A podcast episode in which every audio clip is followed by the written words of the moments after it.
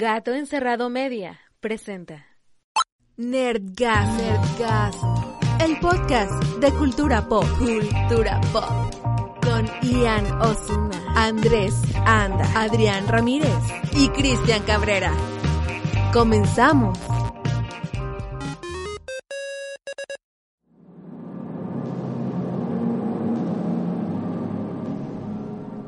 Bienvenidos sean todos a esta sesión espiritista llamada Nerdgasmo, el podcast de cultura pop.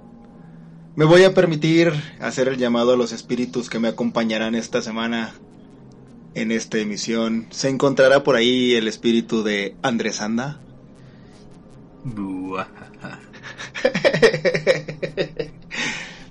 Eso Muy quiere decir bien. que sí. Eso quiere decir perfecto, Eso quiere decir que. Oli. Pero en, pero en fantasmo. Este, se encontrará por ahí el espíritu de Ian Osuna. Oh, oh, oh, hola a todos, ¿cómo están? No está ya no suena, pero está Santa Claus, aparentemente. Exactamente. Ah, no es diciembre ya, Claus. perdónenme, me, se me hizo temprano. Y, en nuestro especial de Navidad, el güey. Ay, me equivoqué de show.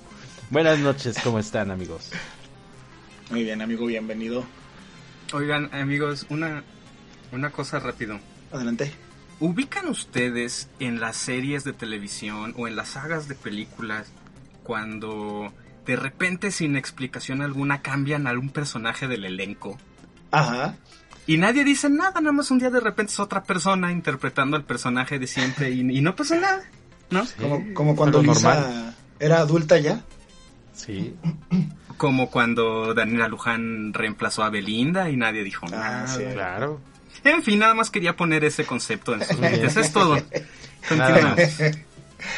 Sí, no, no, para, para terminar este, de ocupar los lugares en esta mesa para el- la sesión espiritista, por ahí nos falta un, un espíritu.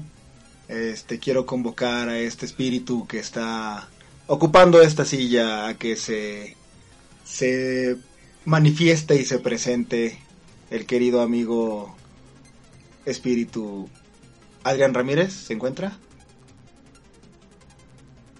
¿No? Entonces, ¿quién estará ocupando esa silla? Dejamos una máscara por ahí para que algún espíritu la, la, la use. Muy, muy buena referencia, muy fina. ¿Quién será el espíritu que nos acompaña? ¿Será acaso el señor Alejandro Cobos? Buenas noches a todos. Solo quiero decir que yo nunca he invadido Rusia. Güey, me, buen mama la voz de Cobos, güey. Tú Ya deberías sé, hacer güey. radio profesional y no estas mamadas. Es el primer paso, amigo, es el primer paso. Primero que nada, gracias por invitarme. No, hombre, gracias Este- por venir. Seguramente vas a estar varias veces aquí, como estuviste en Cine XP. entonces- Bueno, y gracias Adrián por faltar, más que nada. Pues mira. Sí, ¿no? vamos a decirle faltar. Vamos a Sí. decirle faltar. Sí, digamos, para- No lo corrimos, no, le- No, no en nada. detalles. Vamos a hablar del elefante en la habitación, güey. Este, le podemos tolerar que invada Rusia, ok. También Hitler lo hizo, también Napoleón. Le podemos perdonar que me haya bloqueado una vez porque no se me olvida, cabrón. Pero que no le gusten los tacos de tripas, güey. es una Ah, cosa ya, güey, sí, esa fue No, no, no, espera, hay un crimen mayor, güey. No le gustan las alitas. No, o sea, Sí le gustan, pero dice que le da cosa comérselas porque pues el güey es, no sé, un, una Es un pinche ridículo, güey. Ya y mira sé, que lo hemos visto, vido, lo hemos visto comer este, cosas terribles, güey. cos- costillas, cosas tiradas del piso. Cosas tiradas, güey, unas palomitas que encontramos un día saliendo del cine, güey. En, Mira, la en el bote de la No basura. palomitas de maíz, palomitas anim- así muertas. Andaba como el de Shaun of the Dead persiguiendo palomas, pero él sí las alcanzó. Exactamente. De hecho, los rifles que tiene en su casa y las armas son para eso, precisamente. Para cazar palomas. ah, porque eso sí es, su, arma- su casa pues, está llena de armas. Este, No por es eso... cierto, no te creas. Te queremos, Y, y, amiguito. si- y si las tiene, tiene permiso. Este, Ajá, sí, eso sí, ya y con el tema. permiso. Y por eso te queremos, amiguito, porque tienes tu casa llena de armas. Y de animales disecados. ya sé, güey, bien enfermo Y el de vato. personas disecadas. Está mejor eso que la gente que luego quiere tener a sus novias en un sótano. Eso es por puro amor, amigo, tranquilo. Tu definición de amor es muy similar a la de los nazis. Ya sé, güey. Ya lo de, las, a lo de los asesinos en serie. Sí, pero no había gases de por medio. ¿o sí? O de otro tipo. Pues digamos que hay gente que todavía está diciendo que el holocausto no fue cierto. Pero bueno, eso ya es tema para otro, te- otro programa. Pues bueno, vamos, vamos arrancando esta emisión de, de Energasmo. Este, estamos muy contentos de estar de regreso, estamos muy contentos de toda la gente que nos, que nos está apoyando, que nos está escuchando. Aparentemente la semana pasada fue, pues nos fue un poquito mejor.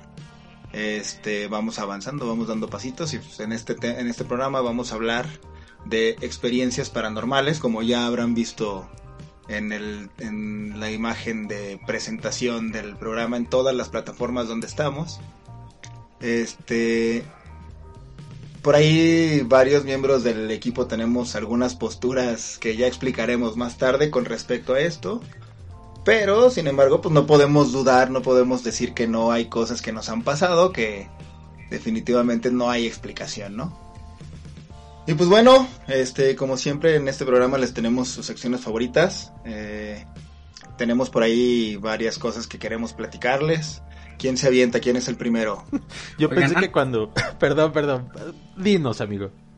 No, nada, es que antes de, de- de empezar propiamente con, con temas de efemérides y, y precoces y esas cosas, eh, pasó algo interesante hace unos días que quiero compartir con ustedes.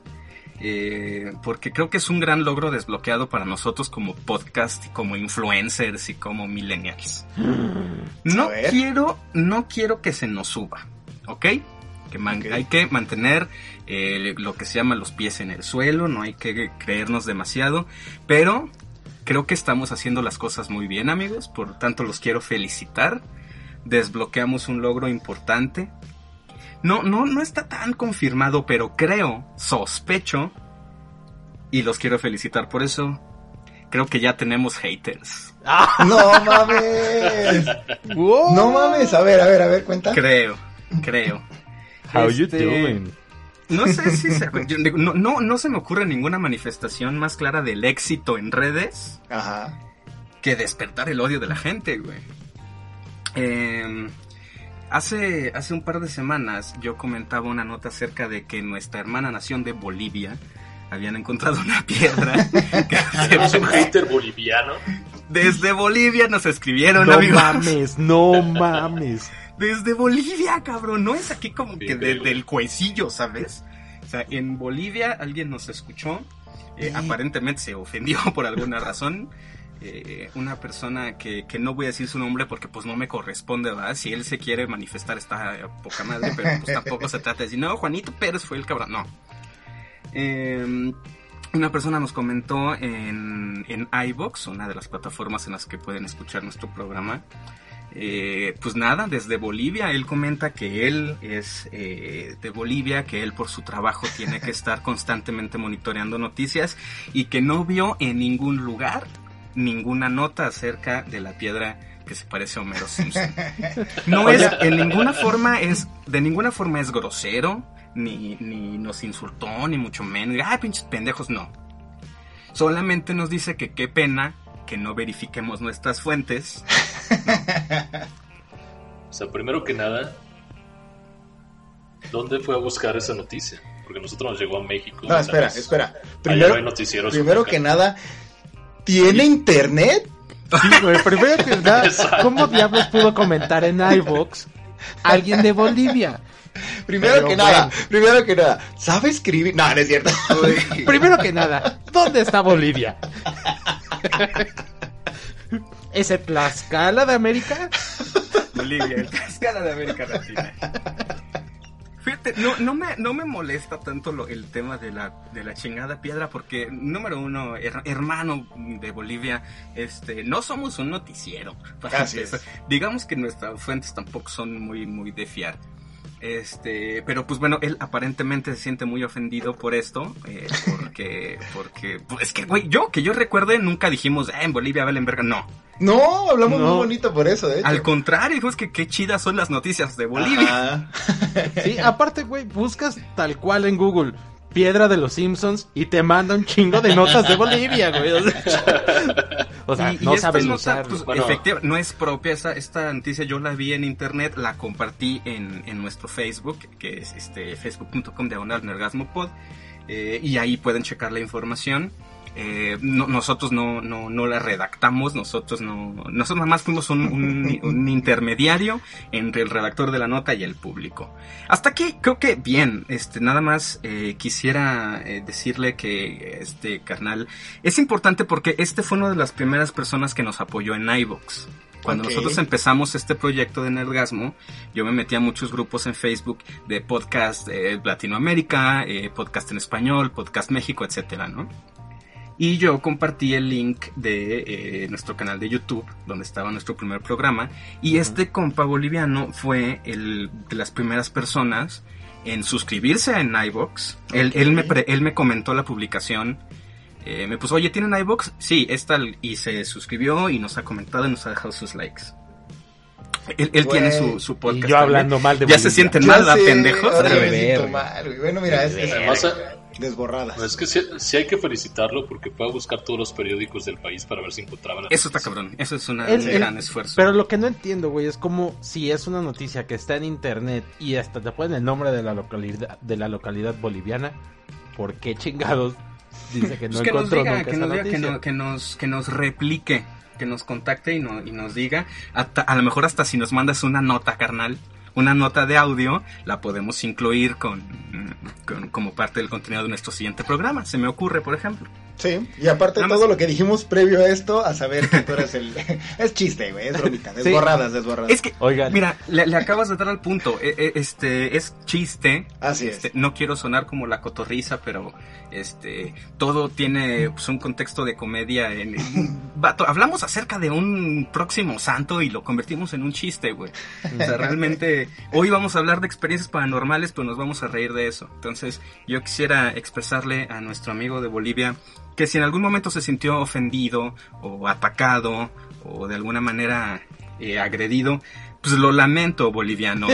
Pero, pero no fue de ninguna manera con intención de, de ofender. Lo hemos dicho varias veces. La única persona a la que queremos ofender es a Ricardo Arjona. Fuera de eso, es. todos somos hermanos, todos somos amigos latinoamericanos. Est- eh, hasta aquí todo bien. Mi real problema con este carnal es que él dice que el libro de Ready Player One le gustó, le gustó más y Oh. cito, y cito que su mediocre adaptación cinematográfica. madre. Boom. Ahora sí tenemos sería diferencias irreconciliables. ¿Qué? ¿Te acuerdas que te dije que desborrabas todo lo que habías dicho? Pues ahora es doble, güey.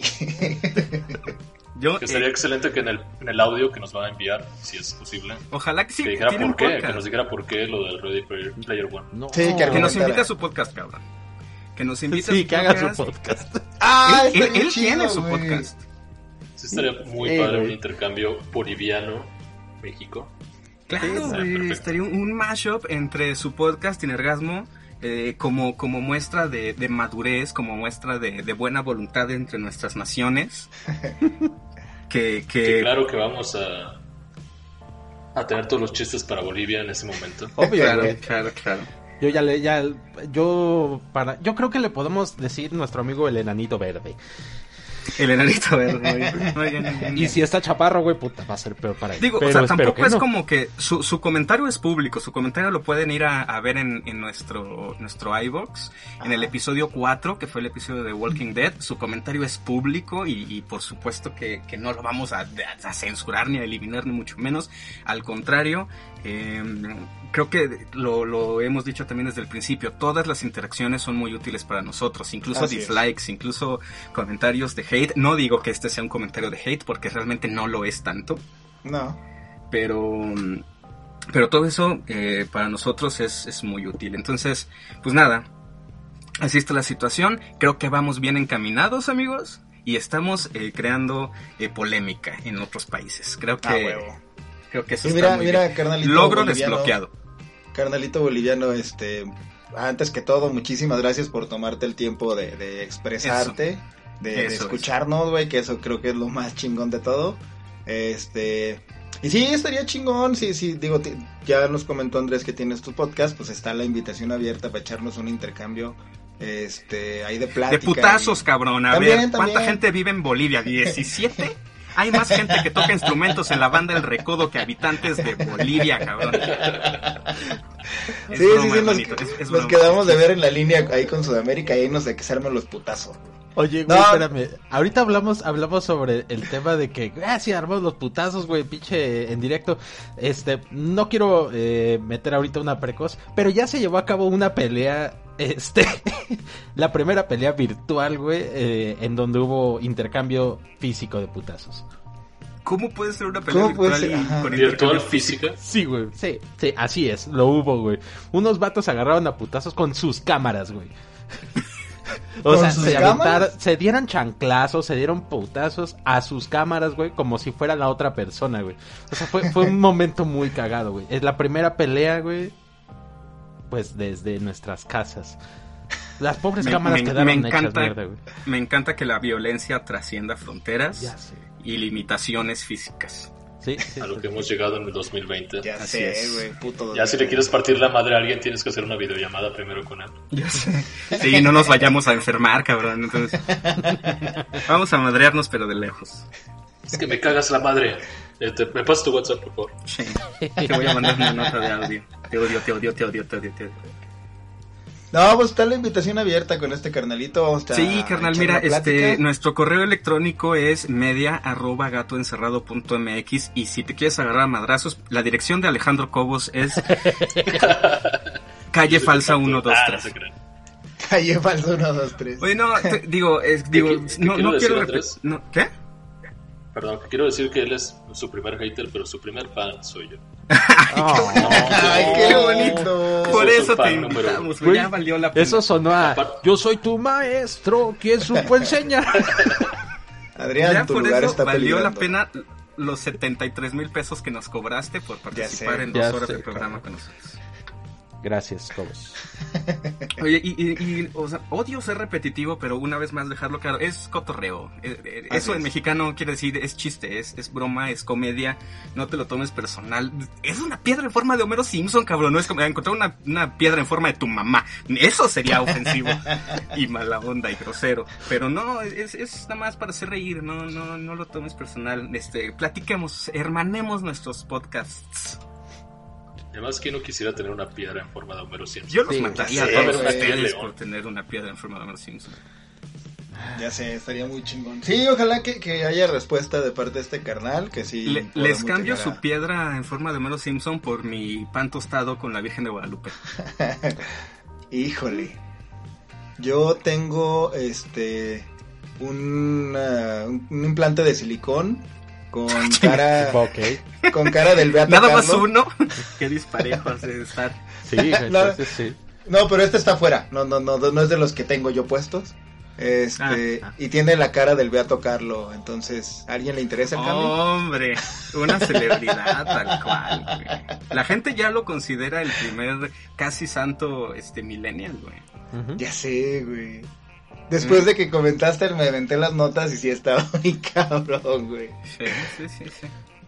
Digo, todo era muy serio, todo era como muy en este pedo de sí, la iglesia lo, lo beatificó y lo quiere hacer santo. Pero yo no podía dejar de reírme del puto chiste del Beato Carlo.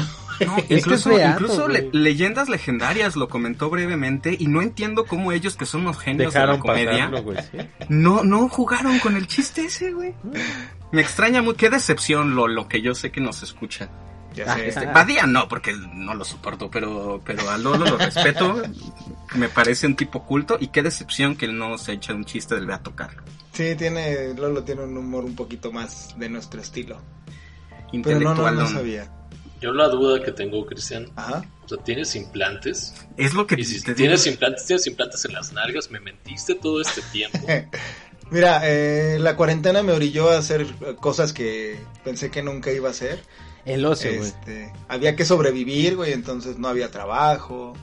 eh, había mucho sugar daddy por ahí. Espera, ¿qué?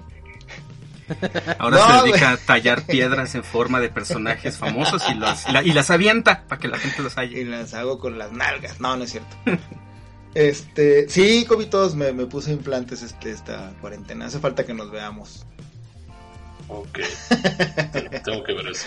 No, mentira, Ah, deja güey. tú ver, sentir. Ajá, sí, tienes que, que, que palpar para que me digas si estuvo bien hecha la operación. Cinco estrellas. con mi pelvis. Cinco Es que- estrellas. Haré con mi... Sí, es que, bueno, la gente no sabe, pero Cobos y yo tenemos por ahí un, un pasado muy extraño con partes específicas de nuestro cuerpo. eh, eh, Eso es para otro programa, para un, este, nuestras experiencias más vergonzosas eh, en, en la, en la peda o, o en, en un baño público. Eso. Ajá, sí, este, vamos a hacer un programa especial. tus, tus- tus- tus experiencias más locas en un baño público. Estuvo muy cabrón, pero bueno, ya, ya lo platicaremos en otro programa. Bueno, pues ya después de esta información, ya de, después de esta invitación también con el carnal este que quedamos que estamos esperando por ahí su mensaje. ¿Alguien quiere aventarse, quiere arrancar con alguna este alguna notita que nos quieran presentar, alguna información que nos tengan? No, no, o sea, no sé, no, no, una sugerencia nada más. No querrías presentar las efemérides porque me rompo la madre haciendo cortinillas como porque no las uso. Sí, no, no, no, no, de hecho estaba esperando que me dijeran sí para darle pie a la, a la, a la cortinilla, entonces Ah, bueno. Pues arrancamos con las efemérides. Efemérides. It's Leviosa.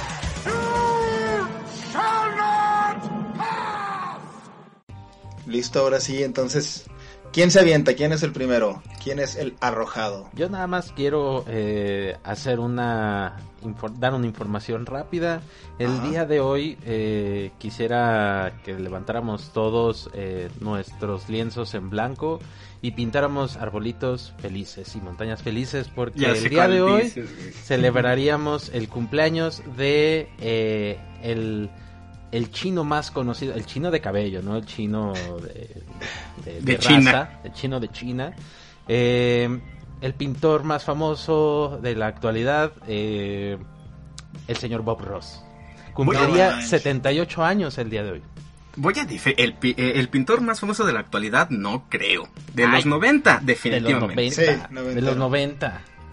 Miren, todos aprendimos a dibujar pinches arbolitos felices. No aprendimos tal vez, pero al menos vimos cómo alguien más los hace. Eso sí. Creo Es que que ¿sabes ahí qué? empezó un poco como mi la tirria que le tengo. Hay que ser felices y la chingada. Cuando este pendejo viejo dice, no, pues un arbolito feliz. Por... Lo odio, ya me emputé. Ok. No, no sé si a ustedes les pasaba, a mí me llegó a pasar, digo, en aquel entonces no había, digamos que mucha opción para sistema de cable ni nada de esto, entonces la mayoría de las personas teníamos nada más la televisión abierta, este, pero era, era hipnotizante ver este güey, o sea, Sí, güey. realmente yo nunca intenté pintar, güey, no me llamaba la atención como, ay, si me voy a comprar, no sé, un caballete y me voy a poner a pintar lo que él hace, o a intentar pintar lo que él hace, pero me tenía hipnotizado, güey. Tenía el control en la mano a punto de cambiarle, pero seguía viendo el pinche programa hasta que terminaba el cuadro, güey. ¿Sí? Sí, sí está cabrón. Sí. Y luego lo, lo más cagado es de que te querías seguir viendo tanto a Bob Ross, güey, que después te chingabas a Bob Atroz, güey, la persona, el, el personaje que hizo Eugenio Derbez. Sí, era divertidísimo, pero yo no me había dado cuenta, güey. Sí. Eh, él, él hablaba en inglés y decía una sarta de barbaridades Sí. horribles. This motherfucking tree, I hate everyone. Y la traducción, la- el doblaje era De Gus "Sí, estamos Rodríguez, todos ¿no? muy De Gus contentos". Rodríguez. Sí, claro, claro, el maestro. Sí, güey. Era increíble, güey. De hecho, este, a, mí- a mí me pasaba luego cuando veía, eh, pues, que empezaba a pintar un cuadro, güey. De repente llegaba a ser un trazo y yo decía, ya la cago este cabrón, ya, ya, no, güey. era, era ya valió error madres feliz, el cuadro, amigo. güey. Y no, güey, el cabrón luego la, la pulía y no, o sea, unas cosas hermosas, güey. Entonces, pues feliz cumpleaños al, al maestro Bob Ross. Que me, me gustaría dar un nerd dato para inaugurarlos. Ay, que, es muy extraño que dices, o sea, estás hablando del 29 de octubre, ese cumpleaños de Ross. Ajá. También el 25 de octubre es el cumpleaños de Pablo Ruiz Picasso. O sea, no sé qué tanta coincidencia hay ahí, pero los dos eran ¿Qué significa? ¿Qué significa? por Dios, por Dios. Es- una situación paranormal. Oye, que, que Pablo Picasso y la gente tal vez no lo sepa, pero él pintaba naturalismo y era una Ajá. riatototota pintando. Y solamente cuando, cuando dominó esa técnica dije, no, pues ahora sí voy a hacer todo en cuadritos. Sí, güey. O sea, De hecho, sus hecho primeros ahí- trabajos eran muy cabrones, güey. rudísimos, güey, súper, súper Sí. chidos el trabajo de Picasso como, como naturalista y como realista. Y, y es bien cabrón porque mucha gente piensa que, que de repente el arte, no, pues este, no pinta chido, por eso hace arte abstracto. Y por lo menos en el caso específico de Picasso no era así, güey. Él, él dominaba el realismo cabrón, pero simplemente no lo llenaba y no era como el medio en el que se podía expresar mejor. Y entonces le metió a lo que viene siendo el cubismo. Que luego en Los Simpsons lo usan como un chiste, ¿no? Él pintaba primero realismo y luego pintó esto y luego cubismo y al final nada más escribía cartas amenazadoras. Sí. Exactamente. Sí, sí. Sí, digo, bueno, es que a final de cuentas, mira, supongo que esta corriente debe de ser un poquito más complicada, la- el cubismo, como para expresar lo que quieres. Y hay mucha gente que me ha dicho, no, si quieres romper las reglas, si quieres romper madres, aparte, aprende primero las reglas, respétalas y luego haz lo que te dé tu pinche gana. aplica para la música, aplica para el así cine, es. aplica para todo, güey. O sea, sí. Para toda la vida. Oigan, este traigo algo que no tiene nada que ver con pintura, pero que creo que es importante mencionarlo como, como efeméride. Eh, un día como hoy, pero del año 1993, se estrenó la película The Nightmare Before Christmas. Y nada más la quise comentar para dejar muy claro de una puñetera vez por, to- vez por todas que esa película no es de Tim Burton. Gracias, gracias. Ajá. Esa película la dirige Henry, Henry Selick, que también dirigió Coraline y otras cosas, pero la gente piensa este como, como efecto Mandela casi casi, Sí. Ajá. que el extraño mundo de Jack, Ay, Es me cagas el nombre, güey. ya sea un loco fin de semana, en- este, que creen que es una película de Tim Burton, no lo es. No, la produjo. La produjo, por supuesto, pero, Pero está no es dirigida de- por Henry Selick. Exacto. Y se estrenó un día como hoy, pero del año 1993, lo cual me hace recordar que somos unos ancianos. Mm. Ya sé. Verga. Felicidades. Menos Cada que veo noticias, sí, no, Cobos no. Pero cada que veo noticias de que Jurassic Park ya tiene 25 años. Ya espera, sé, ¿qué, güey. Ya no sé. manches. Exacto. Sí. Oye, Digo, para empezar, Volver al Futuro que acaba de cumplir 35 años, no manches. Sí, sí, Sí. sí. Oye, este, me encantaba cómo la gente pensaba cuando salió Coraline, este, me acuerdo mucho de la publicidad que era de- del creador de The Nightmare Before Christmas y toda la gente, no mames, de es que es de Burton, güey, y yo así también pendejos, güey, pero Exacto, y luego se, como que se sacaban de pedo, güey, cuando veían quién era el que lo dirigía, la dirigía, entonces es como, pero cómo, güey, o sea, no es de Burton. Eh, Me tocó por ahí un, un comentario de esos cuando fui a verla al cine, pero pues gente pendeja, ¿qué les digo? Es que, ¿sabes qué, güey? Yo creo que no es tanto gente pendeja, o sea, en parte sí. Sí, es gente pendeja. Pero por otra parte también está el pedo de que obviamente las productoras lo usan para llamar la atención. Hace poco salió la película esta de... Ay, güey, se me olvidó donde sale la mujer esta gorda, blanca, toda casi transparente, que te la vendían como del productor Guillermo del Toro y resultaba que el director era otro. No me acuerdo cómo se llama la película en este momento, pero precisamente lo que La hacen mujer es... gorda y transparente. Dos. Era- Ay, no me acuerdo, güey, se me fue el nombre. Pero bueno, lo usan mucho este tipo de, de cosas precisamente para la venta, güey. La gente dice, no mames, Guillermo del Toro está involucrado. Sí, pero una cosa es que esté produciendo, otra cosa es que esté apoyando a lo mejor con otra cosa, pero pues obviamente, eh, digo, lo usan como para el empuje de la película, güey. Entonces, en parte sí es la gente pendeja que no investiga y en parte pues también la, la falsa publicidad que hacen luego las productoras con tal de llenar salas. No, no, no, Que- no falsa publicidad, o sea, Bueno, sí, sí. fue como, o sea, cuando eh, se estrena Coraline del director de A Nightmare Before Christmas era absolutamente real. Sí. Ajá. Y, y absolutamente es una estrategia de, de mercadeo. Nosotros la hemos aplicado en obras de teatro que hemos producido, por ejemplo. Así es. Eh, Pues yo, te- yo tengo una duda ahí, amigos. Yo como ingeniero mecánico eléctrico que no sabe mucho. La de madre. Me encantaría ¿Qué- saber qué es una película? ta- qué- qué- exacto. ¿Qué tanto influye el productor en, con la dirección de la película? O sea, Híjole. o sea, porque ustedes comentan que la mercadotecnia que hacen, ellos dicen, "Guiller- eh, Guillermo del Toro es el productor, pero puede ser que él esté influenciando un poco en la manera en que están dirigiendo o la- el arte que están utilizando en la película, no sé, ustedes tal vez puedan decir un poco más. Pues es que de alguna manera el productor es el que gestiona la lana, amigo. Así es. Tanto que puede ser el que la consigue como el que directamente la aporta, güey. Entonces, ¿has visto este pedo, por ejemplo, del Snyder Cut? O, o- aquella última película de los Cuatro Fantásticos que fue asquerosa y que se escudaban diciendo, no, pues es que la- la- los estudios, la- las productoras fueron las que eh, modificaron la historia. Pues al final de cuentas la, última palabra la tienen ellos como, como, pues no quiero decir como que lo pagaron ellos, entonces ellos deciden, pues no tanto, pero un poco sí. Sí. Porque creo que es importante porque para una persona como yo, si me dicen, no, pues la produjo Guillermo del Toro, para mí, dijo, para mí es algo como, entonces tiene un toque de él, ¿no? Por supuesto. Tiene, tiene Y- como un 20, 30, 40% de él. Pero él, él- él es, él es un caso muy, Sí. muy aparte del resto del Sí, mundo, claro. güey, porque para un, un realizador, un director, un guionista, tener el 100% de libertad, de libertad creativa es prácticamente imposible. güey. De hecho, Cobos, por ejemplo, pa- para responder tu pregunta, la nueva serie de Animaniacs, por ejemplo, Ah, eh, está producida por Steven Spielberg. Ajá, o sea, en este caso, ¿qué significa? Que Steven Spielberg está, si no es pagando o invirtiendo en la serie, él está administrando todo lo que eh, tiene que ver con la producción, los dineros. ¿no? Pero él no, él no es la mente creativa necesariamente detrás de la serie. Si hay algún episodio que diga dirigido por Steven Spielberg, en ese caso sí vamos, eh, ya podrías decir, entonces ese episodio tal cual de Steven Spielberg lo dirigió, pero o, o puede tener su influencia, pero hasta que si es solamente un productor, él es solamente un nombre. Eh, Perdón, así es la realidad, es un nombre en este caso, como bien dicen Andrés y Cristian, para vender a veces una película o una muchas producción. veces, muchas veces eso Sí. pasa así. Y mira, eh, con Guillermo del Toro, como decía Andrés, es un caso aparte porque él cuando dirigió Mimic eh, y Blade Ah, 2, claro, si no me equivoco, claro, tuvo muchas broncas porque la idea siempre es, es dejarle al director eh, todo el proceso creativo, güey. Tú vas a trabajar como tú quieras porque ya traes la idea de la película en la cabeza.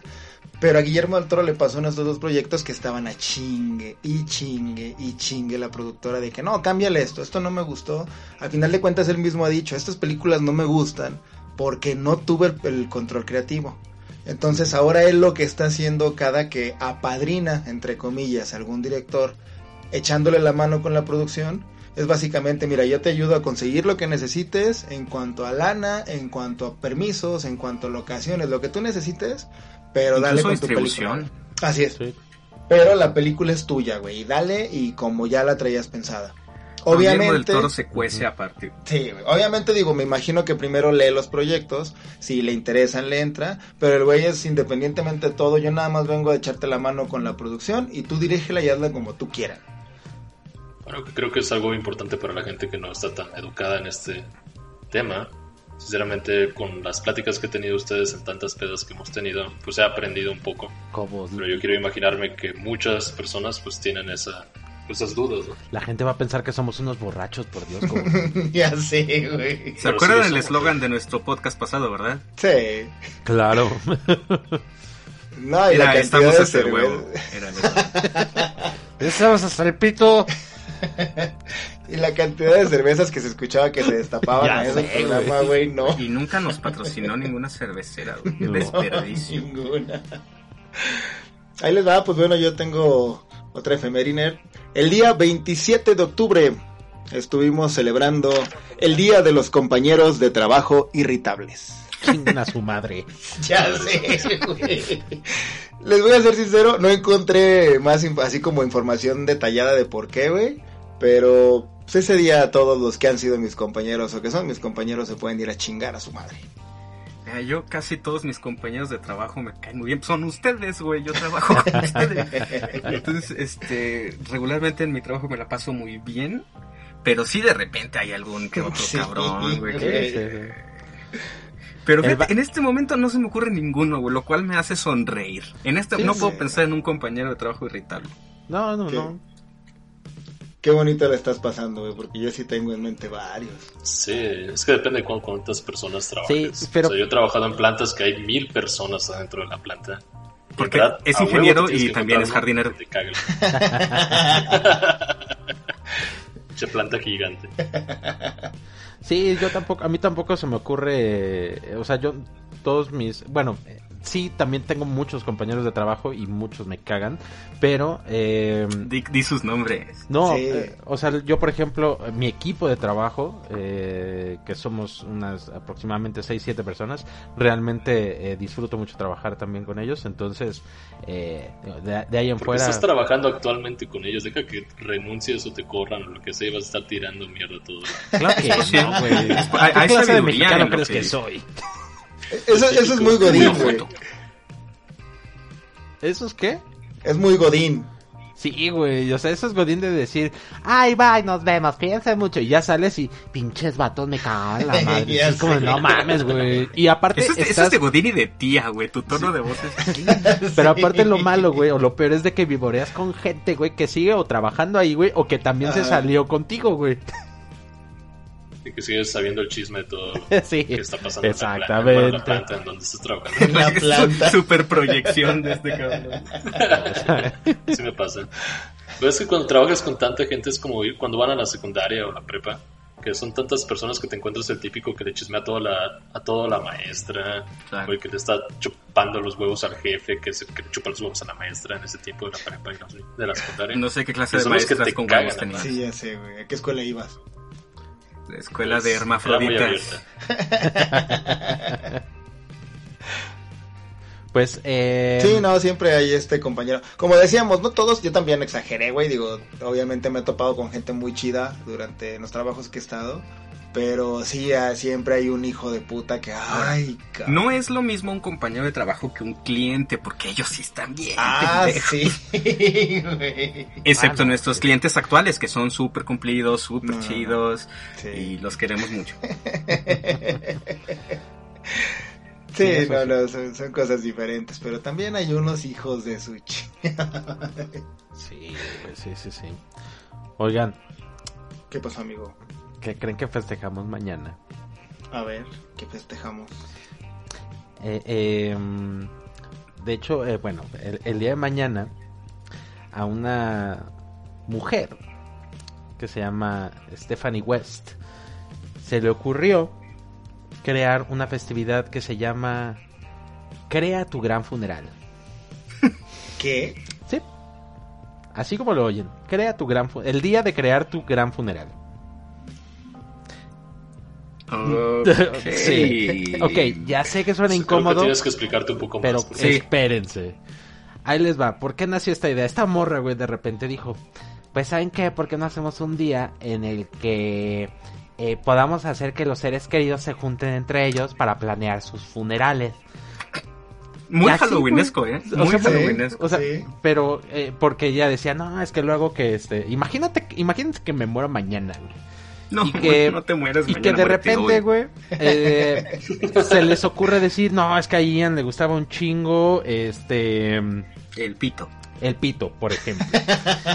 y ustedes me, me, me ponen un chingo de adornos de pitos y lo que quieran, güey, pero a mí no me gustaban los pitos. Ok, ya entendí. Ajá, Pero entonces todos es, sabemos que te gustan los pitos, no lo entiendo. Bueno, no entiendo. estás- eso- ¿A dónde vas? El punto, güey, es que es- esta festividad, güey, la creó esta morra para que la gente pudiera planear sus funerales con su familia y que cuando hicieran el funeral de esa persona, la familia supiera que sí estaban haciendo lo que la, la persona quería, güey. Ok. Ajá, la idea o sea- es muy buena, güey. Sí, la idea es buena, güey. Eh, Empieza muy creepy, güey. Es el nombre así como planea tu gran funeral, güey. Es como de, ¿what? Pero la idea está chingona. es- digo, tiene poquito esta, esta fecha. eh, no creo que tiene apenas como 10 años que se creó. Pero, pues, está interesantón.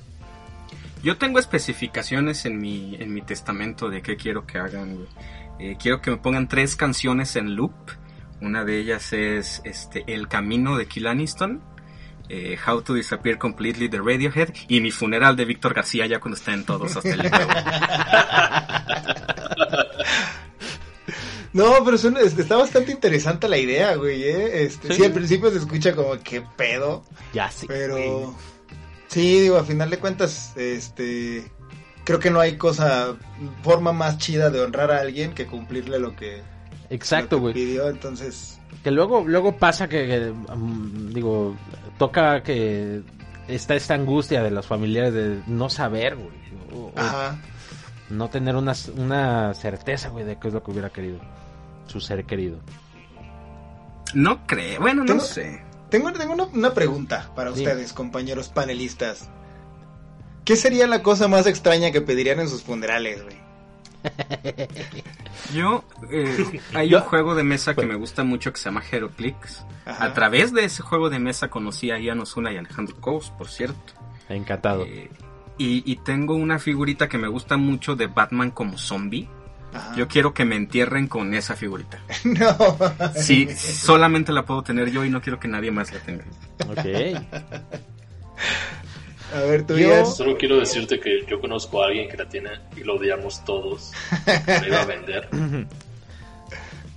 Yo, ok. Sacando frustraciones, Sí, cabrón. Pinche estúpido, ojalá y se muera. Este. Y no lo entierren con la figura. Y si se la entierran, que sea en el culo. Este, ¿Cómo se está? Oh, por Dios.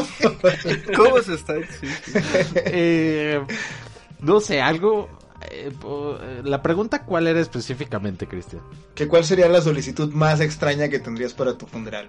Aunque no sea algo que a mí me encante, No, no, no, tú solo lo... Entonces, ¿para qué pides algo si no te Exactamente. encanta, idiota? porque estaría bien cagado, güey, que, que, que contrate yo a alguien. O sea, que cuando yo me muera, güey, llegue una solicitud a. No sé, güey, a algún pinche comediante o a, a una persona, güey, que de repente. eh, se aparezca en mi funeral y, y les diga a todos, ah, huevo, ya se murió ese pendejo, y que todos se lo madrien. y que, y, y que mataran a otra persona ahí en mi funeral. No sé, Yo creo que Ricardo Arjona toque en mi funeral.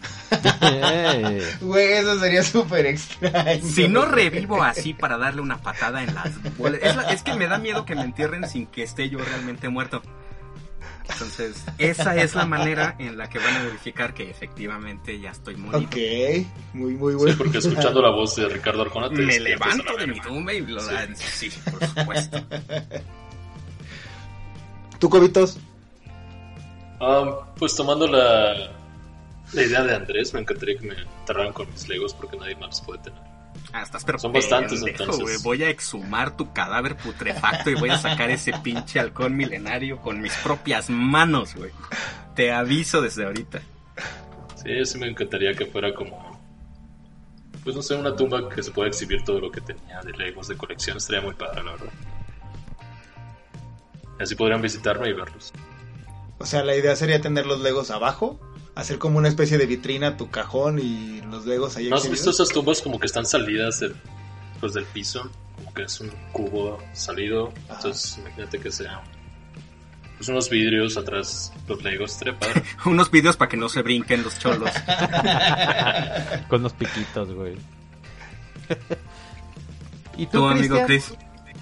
Yo, híjole, yo creo que yo también sería, este, yo amo el terror, güey, y por ahí bien... NECA Que me entierren con un asesino. ya sé, güey. No, NECA, la marca NECA tuvo bien sacar unas figuras muy chingonas de, de películas de terror. Este, de hecho, por ahí en mi cumpleaños, Alejandro Cobos y Andrés Anda me regalaron un Freddy Krueger súper chingoncísimo, güey. Eh, entonces, sí, creo que sería enter- que me enterraran también con mis figuras, güey. Digo, cuestan una lana como para que ya después, no, pues véndelas en 200 pesos. No, vayan a Es la que eso, chingada, güey. eso me emputa, güey. Eso que, no, es que las posesiones materiales, cuando te mueres no te llevas nada. ¿Cómo chingados? No. Huevo, Yo quiero que me entierren con mi PlayStation, güey, que me entierren con mis monitos favoritos, con mi colección de Batmanes, que ese es el plural de Batman, por si no saben, Batman. O sea, todos somos como faraones egipcios. Exactamente, cabrón. Uy, te mamás, exactamente. Eso es lo que quiero yo. Exacto. Una pirámide. Ya hay un antro abandonado aquí en León donde me podrían enterrar, fíjate. Muy bien. Sí, no, aparte la neta, digo, creo que eh, la cuestión del coleccionismo lleva como una especie de cariño a todo lo que tienes, entonces te digo para que es, es algo, es un chiste, aparte colecciono Hot Wheels, un chiste recurrente de las personas es como en el funeral diciendo este, se los voy a vender a lo que me dijo que le costaron y el muerto reviviendo, güey, este tipo de cosas. Entonces es un chiste sobre todo eso, pero sí, la neta, digo, te- terminas tomando cariño a las piezas que tienes y pues digo, está chingón que te las lleves, ¿no? Independientemente si, si las puedes jugar o, o mostrar allá, pues te las llevas y ya, vale madre. Pues sí, chinga. Amigos, ¿alguien tiene alguna otra, alguna otra efemériner que nos quiera compartir? Oigan, Yo yo... traigo una muy, muy deportiva, perdón Andrés. No, no, dale, amigo, dale. El 23 de octubre fue el cumpleaños número 80 de Edson Arantes do Nascimento. Ah, Alias me la- Pelé. Me la pelation. Sí, de hecho el fin, Sí. de, el fin de semana Cam- incluso aquí en campeón. México hubo, hubo partidos de fútbol y casi todos los equipos por ahí pusieron una, una camiseta gigante con el número 10 y el nombre Pelé en las, vit- en las vitrinas, hoy nomás, en las tribunas, este, precisamente como referencia al cumpleaños del gran ídolo Pelé. Que para mí, para mí es el mejor jugador de fútbol del mundo. Es Que creo que le hace falta a la selección brasileña que ya nadie más puede utilizar ese número 10, que lo retiren. No sé si han visto en, en el deporte americano, hacen mucho eso en, el básquetbol, en el americano. En el béisbol retiran el número y ya nadie más lo podría usar.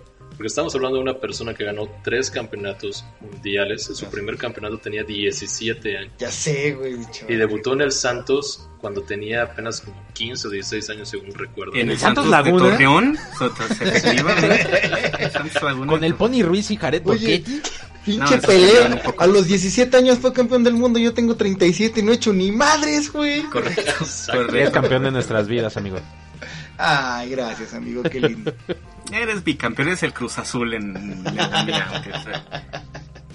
Y, otras- y entre otras cosas fue nombrado por la UNESCO embajador de Educación, Ciencia y Cultura y Buenos Deseos. También fue embajador de la salud sexual y de la... de la- ¿Cómo se dice cuando no paraguas? Impotencia. Disfunción eréctil. Disfunción eréctil. Él también fue un gran promotor de, de, pues, este, medicamentos para, para esas situaciones. Solo quiero hacer notar quién fue la persona que luego luego dijo el término. Ah, pero déjame te digo, porque hace unos programas hice un chiste precisamente sobre esos comerciales que se aventaba Ese, Pelé. efectivamente. sí. Este, aparte de todo, estuvo casado con Shusha. ¿Se acuerdan de Shusha, güey? Claro, ¿quién no se acuerda Cuando de estaba en su la mejor bolseada. momento. ¿cómo no? No, cuando Shusha estaba en su mejor momento, este güey fue su esposo. Y, ay, digo, ya de por sí una brasileña que se ve que tienen. En general, el pueblo brasileño tiene sabor como para todo, güey. Imagínate una jovenzuela de 20 años. Muy bien. Bueno, ya no quiero seguirle. Oigan, ¿puedo, ¿puedo canalizar un poco el tema del fútbol para seguir yo? Claro, Claro, sí, amigo. Con una efeméride. No sé qué tanto tenga que ver con lo que nos ocupa de- del tema nerd, pero me pareció un dato interesante. Un día como hoy, pero de 2019, en el fútbol mexicano, el Veracruz le ganó 1 por 0 al Puebla. Y, qué- y- y pregúntenme, ¿y eso qué chingados tiene que ver, ¿Y Andrés? eso qué chingados tiene que ver, Andrés? Pues realmente nada. Es todo. Ok. No, espérense. Este, eh, eh, lo, lo, lo, lo menciono porque me hizo mucha gracia de que el Veracruz ganó 1 por 0 al Puebla después de más de 40 partidos sin ganar. No mames. Un día como hoy, pero de 2019, Veracruz rompió la terrible racha de más de 40 partidos y por fin ganó eh, en esa ocasión 1 por 0 al Puebla. 40 Sí, tenía partidos. muchísimos problemas administrativos en ese tiempo el Veracruz. De hecho, ahorita ya no está en primera división. Correcto. Ya ni existe, dinero, ¿no? bueno, en teoría no existe. Existe en la nueva liga. pues, Sí. Pero esto no es un podcast deportivo, así que no seguiré Así es. con mis- Entonces, va- ¿les parece si vamos a una efeméride nerd un poquito más de nosotros? Dale, Va, dale. ¿Va? Ok, ahí les va. El día de hoy, un día, un, octu- un 29 de octubre, pero de 1969, estábamos haciendo la primera transmisión vía internet entre dos computadoras. En el 69. El 29 de octubre del 69. Pero no era todavía propiamente internet, ¿no?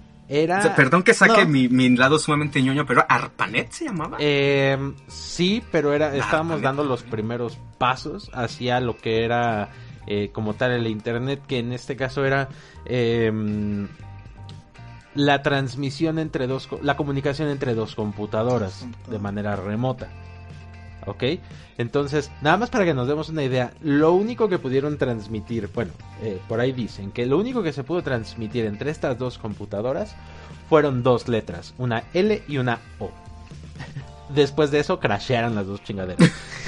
Les faltó la última, les faltó la última L. LOL. Porque quería escribir LOL. Quiero hacer un eso- comentario.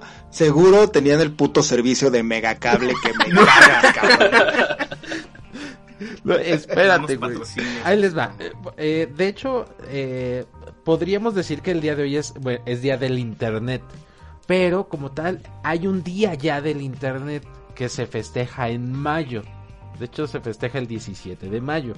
¿Ok? Pero esta fecha se cambió porque originalmente se festeja, se debe de festejar como tal el día de hoy. ¿Ok? Estamos de acuerdo.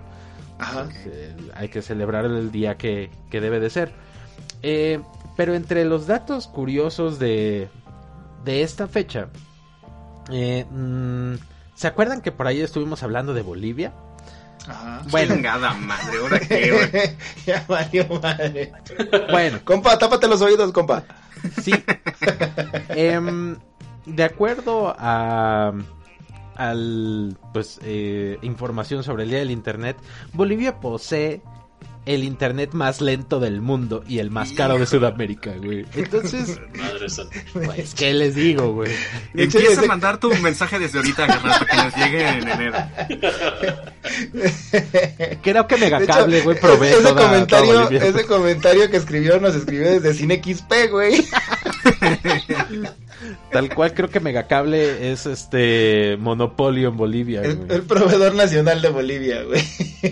Sí. O sea, me quiero, me quiero imaginar a este vato cuando responda el correo a Andrés.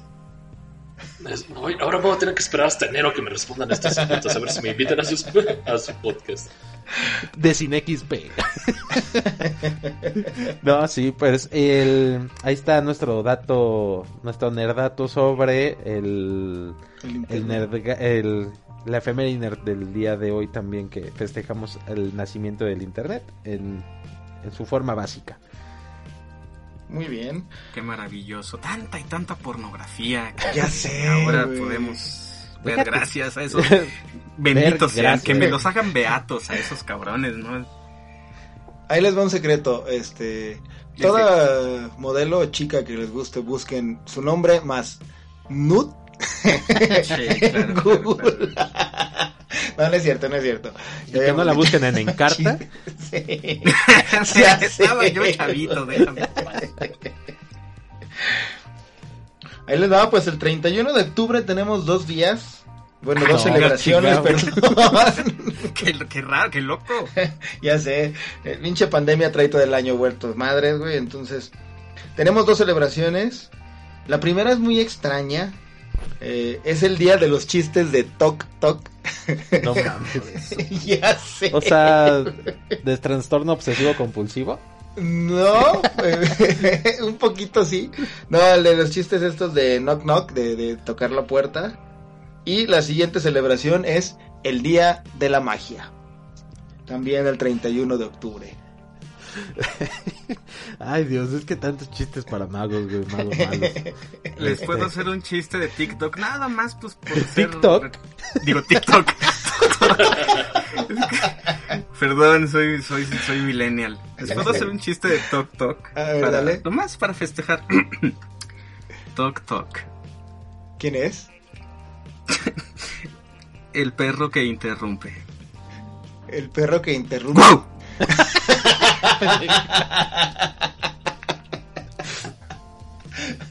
Muy bonito tu chiste. Ahora voy a hacer magia y lo voy a desaparecer de la edición. Por favor, gracias. No, no, no, no. que me acordara. Güey, está- es que hay muchos chistes muy tontos, pero por eso, eso mismo los lleva a que sean buenos chistes, güey. Y regularmente Mis, chi- los de mis Tok chistes favoritos son los más estúpidos, güey. Los que la gente los escucha y dice, Sí. "Ah". esos son los que más me gustan. sí, güey, Sí. Por dos. Por dos. Oigan, pues ya este, sabes, Tengo este- una efeméride, una efeméride nerd eh, temática que creo que es muy adecuada A ver, dale. Para, para nuestro programa especial de Halloween. Este, me voy a permitir en este momento cambiar la música de fondo por algo más tétrico. Muy bien. Hoy conmemoramos un fallecimiento, un día como hoy, pero del año 1997, falleció Anton Sandor Lavey, el fundador de la Iglesia de Satán, Ya sé, güey.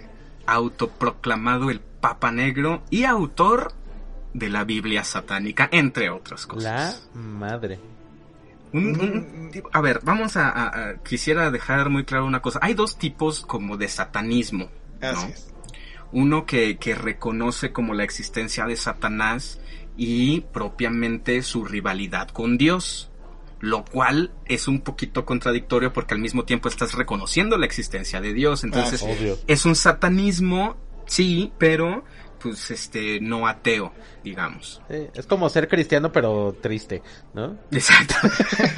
malo, cristiano malo. En, en cambio, eh, el satanismo del señor Lavey pues, era eh, meramente eh, ateo y que reconocía eh, la naturaleza humana eh, como, no como una predilección al mal, pero pues, sí con, con, vaya, no seguía las mismas eh, doctrinas como de paz y buena ondita.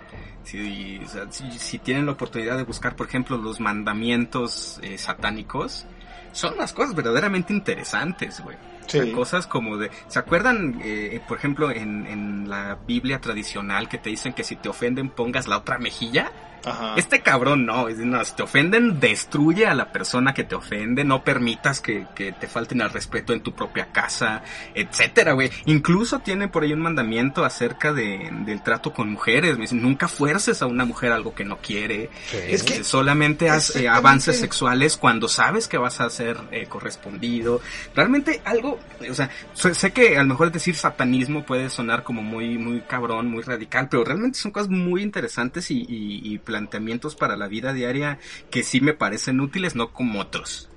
Es que mira, de- lejos, lejos de ser útiles, güey, es, digamos que las leyes que nos rigen son, casi casi están basadas en lo que la ley escribió. Son cosas súper chingonas, güey, de buen pedo cuando tienes que ser buen pedo, como decías en el Claro, caso este de, de- claro. o sea, no tienes que forzar una morra, güey, no, hay no, no debe por qué haber violación, este, llévatela chingón con todos, pero si un cabrón se pasa de lanza, de lanza, rómpele su madre, o sea, cosas súper chidas para la convivencia humana, güey. Eh, como dices, no como otros libros que este dicen Ah, cosas esa, y esa mujer fue otras. infiel a. Pedro en la... Así es. Y a la hora de la hora, pues predican otras, depende de cómo les convenga, güey. Exactamente. Sí, den, Entonces, chan- pues- dense un chancecito de leer el- el- la Biblia satánica. No se Sean asusten, no es satánicos, sean satánicos. Eso Pues, estaría ¿sabes qué? chingón, Sí. güey. ¿Sabes Sí, qué? Sí, sí. Satán es compa, fíjate. Sí. Es, es, es compi. Sí, porque efectivamente, contrario a lo que la mayoría de la gente cree, güey, eh, el hecho de que exista una iglesia satanista, pues está de alguna manera, pues sí, apoyando también la, igle- la idea de que existe un Dios, güey. Exactamente. Y lo único que están ellos diciendo es, nosotros acá, Satán trae las reglas para la convivencia humana. Dios se encargará del cielo y lo que tú quieras, güey. Pero en la convivencia, en el plano terrenal, Sa- Satán te dice esto, güey. Y neta son cosas bien chingonas. Porque es un, un satanismo, creo yo, no sé, no me qui- no quiero que un satánico me esté mandando mensajes después de que se siente ofendido. Pero la neta sí es un poquito como, como farol de, ay, sí, pues nosotros somos malos y estamos Ah, en sí. contra de Dios. No, güey, no, no, no va por ahí la cosa. Creo que eh, el satanismo del señor Anton Sandor Lavey eh, tiene fundamentos totalmente basados en la naturaleza humana. Creo que vale mucho la pena eh, darle una leída a su obra. Y punto para la iglesia de Satán. Ellos no violan niñas. Así es. De hecho, no, no violan a nadie, güey. Son muy de la idea de... No violan a nadie, correcto, exactamente, Sí. gracias, gracias, gracias. Sí, está chido, güey. Dale una leída, leída y van a ver que les va a gustar un chingo. Muy bien, muy bien. ¿Alguien más tiene una efemériner? Yo ya no tengo más efemerinas el día de hoy.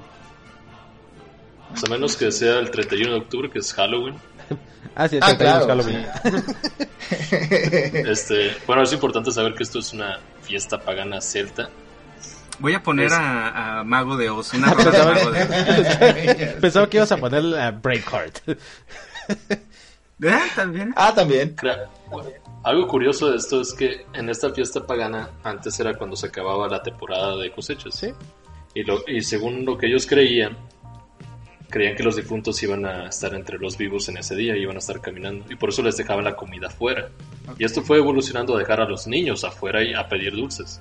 Entonces lo que yo quiero entender es que ya estaban hartos de sus hijos, güey, y ahora los dejaban afuera para ver si se los llevan a la chingada. Es correcto. Buena interpretación. Sí. ¿Cuándo vamos a estar solos, Rubén? Ya es casi 31 de octubre. Ahorita mandamos a los chamacos a pedir dulces. Bueno, pues entonces con eso damos por terminado las efemérides y vámonos ahora con las precoces. Las precoces del nergasmo.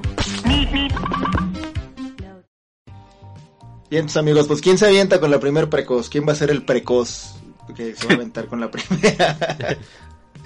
Pues yo- ¿Vieron cómo dije las cosas al revés, pero suenan completamente Sí, diferentes, güey? Yo, yo quiero empezar, este, nada más quiero informarles para que, pues, por si traían el pendiente, eh, Ajá. que el sábado pasado, güey, bueno, creo que todos se ubican el videojuego de Among Us, ¿verdad? Sí, claro. Ajá. Correcto. Este, mm, Adrián es el impostor. Adrián siempre es el impostor, güey, a veces como. Ya lo expulsamos, ya lo expulsamos. Ya lo expulsamos, así es. Pero eh, esta plataforma que es, eh, bueno, el videojuego, para los que todavía no como que topan tanto eh, la temática, eh, es un videojuego muy básico en donde tú tienes que realizar tareas de mantenimiento en una nave espacial mientras eh, estás con toda tu tripulación, que son jugadores que se conectan en una misma partida. Algunos los puedes conocer, algunos no. Pero dentro de ustedes, entre nosotros, está un impostor. Y ese impostor se dedica a sabotear todas las tareas de la tripulación, inclusive a matar gente de, de- de la misma. Entonces, pues es un videojuego muy cagado. eh, muy gráficamente muy básico, creo. Ajá. Eh, Y, eso yo y- creo y que- perdón que te interrumpa, pero viejísimo. Sí, O sea, Sí. tiene un rato. e- Este año como que tuvo un revival, pero el juego Boom. tenía ya mucho tiempo que había Sí. salido. Pues lo importante o la razón por la cual fue nota o, o es nota el día de hoy es porque el sábado pasado el videojuego sufrió un ataque, un- el típico, el me hackearon. Eh, lo hackeó un spambot que eh, se dedicó a crear y mandar mensajes en apoyo a Donald Trump. No mames. No mames. Exactamente. De hecho, el- la desarrolladora que era eh, Inner Slot, eh, pues eh, estuvo trabajando. Y- Inner Slot con O, ¿verdad? No con U. no, no, no, güey. Porque Inner La Slot perra con trae U. dentro. Sí. No, güey, con O. Ay, bendito Este- sea Dios. Bendito sean tan santos. la ley. Slot de perezoso. Ah, Slot. El perezoso, Slot. Ok. Eh, estuvo haciendo como reportes eh, sobre la situación del, del hackeo, pero sí, el, eh, el sábado pasado estuvo, estuvo denso ahí en, en el videojuego. Y pues Voy a hacer un día una productora porno que se llame Inner Slot. Aparte, el ahí, logotipo, amigo. el logotipo de la, de, de la desarrolladora, pues es un vato bien mamado con eh, como quitándose la playera y es un slot, güey, grabado. Entonces podrías hacer cosas muy creativas, güey, con tu nueva casa productora porno.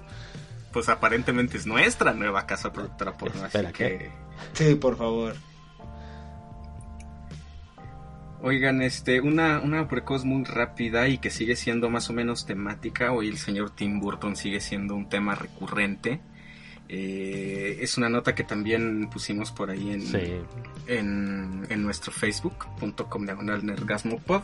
Pues básicamente el señor Tim Burton no se cansa de echarnos a perder las cosas que nos gustan amigos y hasta este momento, al, al cierre de, de esta edición, todavía no está nada confirmado, pero aparentemente Tim Burton está en pláticas para dirigir y producir una nueva serie de televisión live action acerca de la familia Adams. Sí, ya sé, güey. No, Fue- no, no soy fan. Así como no fui fan de, de la nota de las brujas, güey, no soy fan de esto, güey. Pues es que la neta, es que, digo, lo, con todo respeto, ¿verdad? pero Tim Burton me parece sumamente sobrevalorado por, por mucha gente. O sea, lo, neta lo, lo tienen idealizado como mucho más de lo que realmente es. Ha tenido tropiezos, sobre todo últimamente, Ajá. verdaderamente groseros. Digo, Big Eyes, creo que Big Eyes está como, como esos traumas que tienes en la infancia que tratas de, de que tu mente lo bloquee y ya no te acuerdas de, de ella. Yo me acuerdo de Big Eyes y fue asquerosa. De, de Alicia en el País de las Maravillas ni siquiera Ay. voy a hablar. Este, creo que el, el mejor momento de Tim Burton pasó hace 20 años. Sí. Y, y ahorita ya estas, estas noticias de que esté haciendo cosas nuevas más que otra cosa, me da mucho miedo. Fíjate que fui Mira. fan de Big Fish. Pero... amo Ah, Big Fish, excelente amo, amo Beetlejuice, amo este Batman, chingada Sí, madre. Batman, pero hasta ahí. Pero- De hecho, yo traigo una noticia sobre eso. Ok, pero... Pero adelante, adelante. No, ya que chingue su madre Tim Burton, es todo. Sí, sí, que chingue su madre. Mira, es que el- el- el- ah, llegó a hacer cosas muy fans, chingonas. y, y sus fans este que, que se niegan a ver la realidad de las cosas, güey. Exactamente. simplemente ya no rinde como antes, ya no es el eh, genio creativo que pudo llegar a ser y que en algún momento fue. Sí, Es lle- el, chichari- es el chicharito de los directores. llegó a hacer cosas muy chingonas, pero últimamente de un tiempo para acá es el rey Midas a la inversa. Todo lo que toca lo hace mierda, güey. Básicamente Es no, no, no. De un tiempo para acá no hay un proyecto que yo diga, bueno, por lo menos, pues está bien, güey. O sea, entretuvo. Está... No, realmente no. Se le Por acabó ahí la tuvo magia. Una, una peliculita animada, ¿no? Ah, sí, este. Recuerdo algo de un perrito. Frankenweenie. Frankenweenie. Ah, pero. Frankenweenie, Frankenweenie está basado, e- es, el largometraje que se adaptó de un cortometraje que había hecho el... Que ya había hecho, así Puta, Hace muchísimos años, güey. Entonces, digo, tampoco era como una idea súper... Digo, no lo de, no quiero demeritar eso, güey, pero en el momento en el que vimos la- las personas que conocemos el trabajo previo de Burton, cuando vimos el título de Frankenweenie ya sabíamos que era pues nada más volver algo... Era un, una patada de.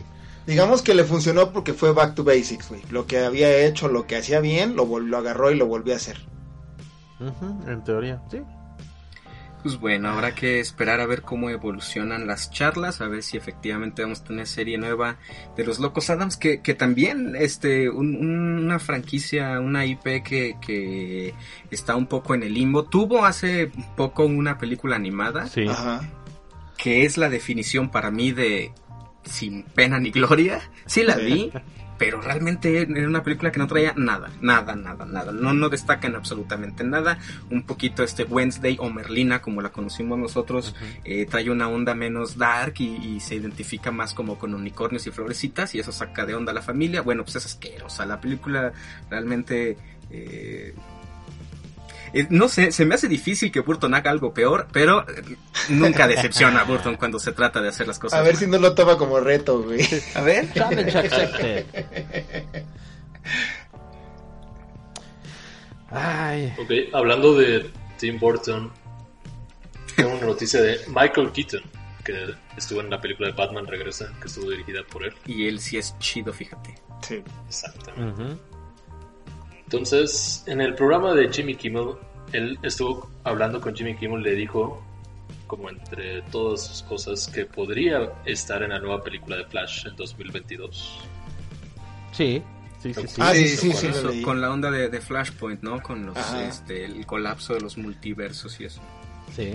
Ok, ahí sí amigos, tengo una duda. ¿Usted- ¿Ustedes creen que vayan a estar cambiando la misma línea del tiempo o vayan Mira, a estar saltando a otras Ahí te va, güey. Creo yo que el, el- el tema, de- el rumor de Keaton y de hecho de, de Affleck eh, ha sido, fue un constante eh, tema de discusión cuando hace unos, creo que hace como un mes eh, hubo como una especie de Comic Con eh, con DC Comics eh, en donde pues soltaron como muchas, entre estos, estas cosas que soltaron, soltaron el, el nuevo tráiler de Batman, creo. Em, pero alrededor de todo ese festival, si lo queremos ver así, este, pues estaba, ha- había mucha, mucho rumor sobre el, el involucramiento de Michael Keaton y de Ben Affleck en el, ah, y también de hecho de Jeffrey Dean Morgan eh, para la, para la película de Flash.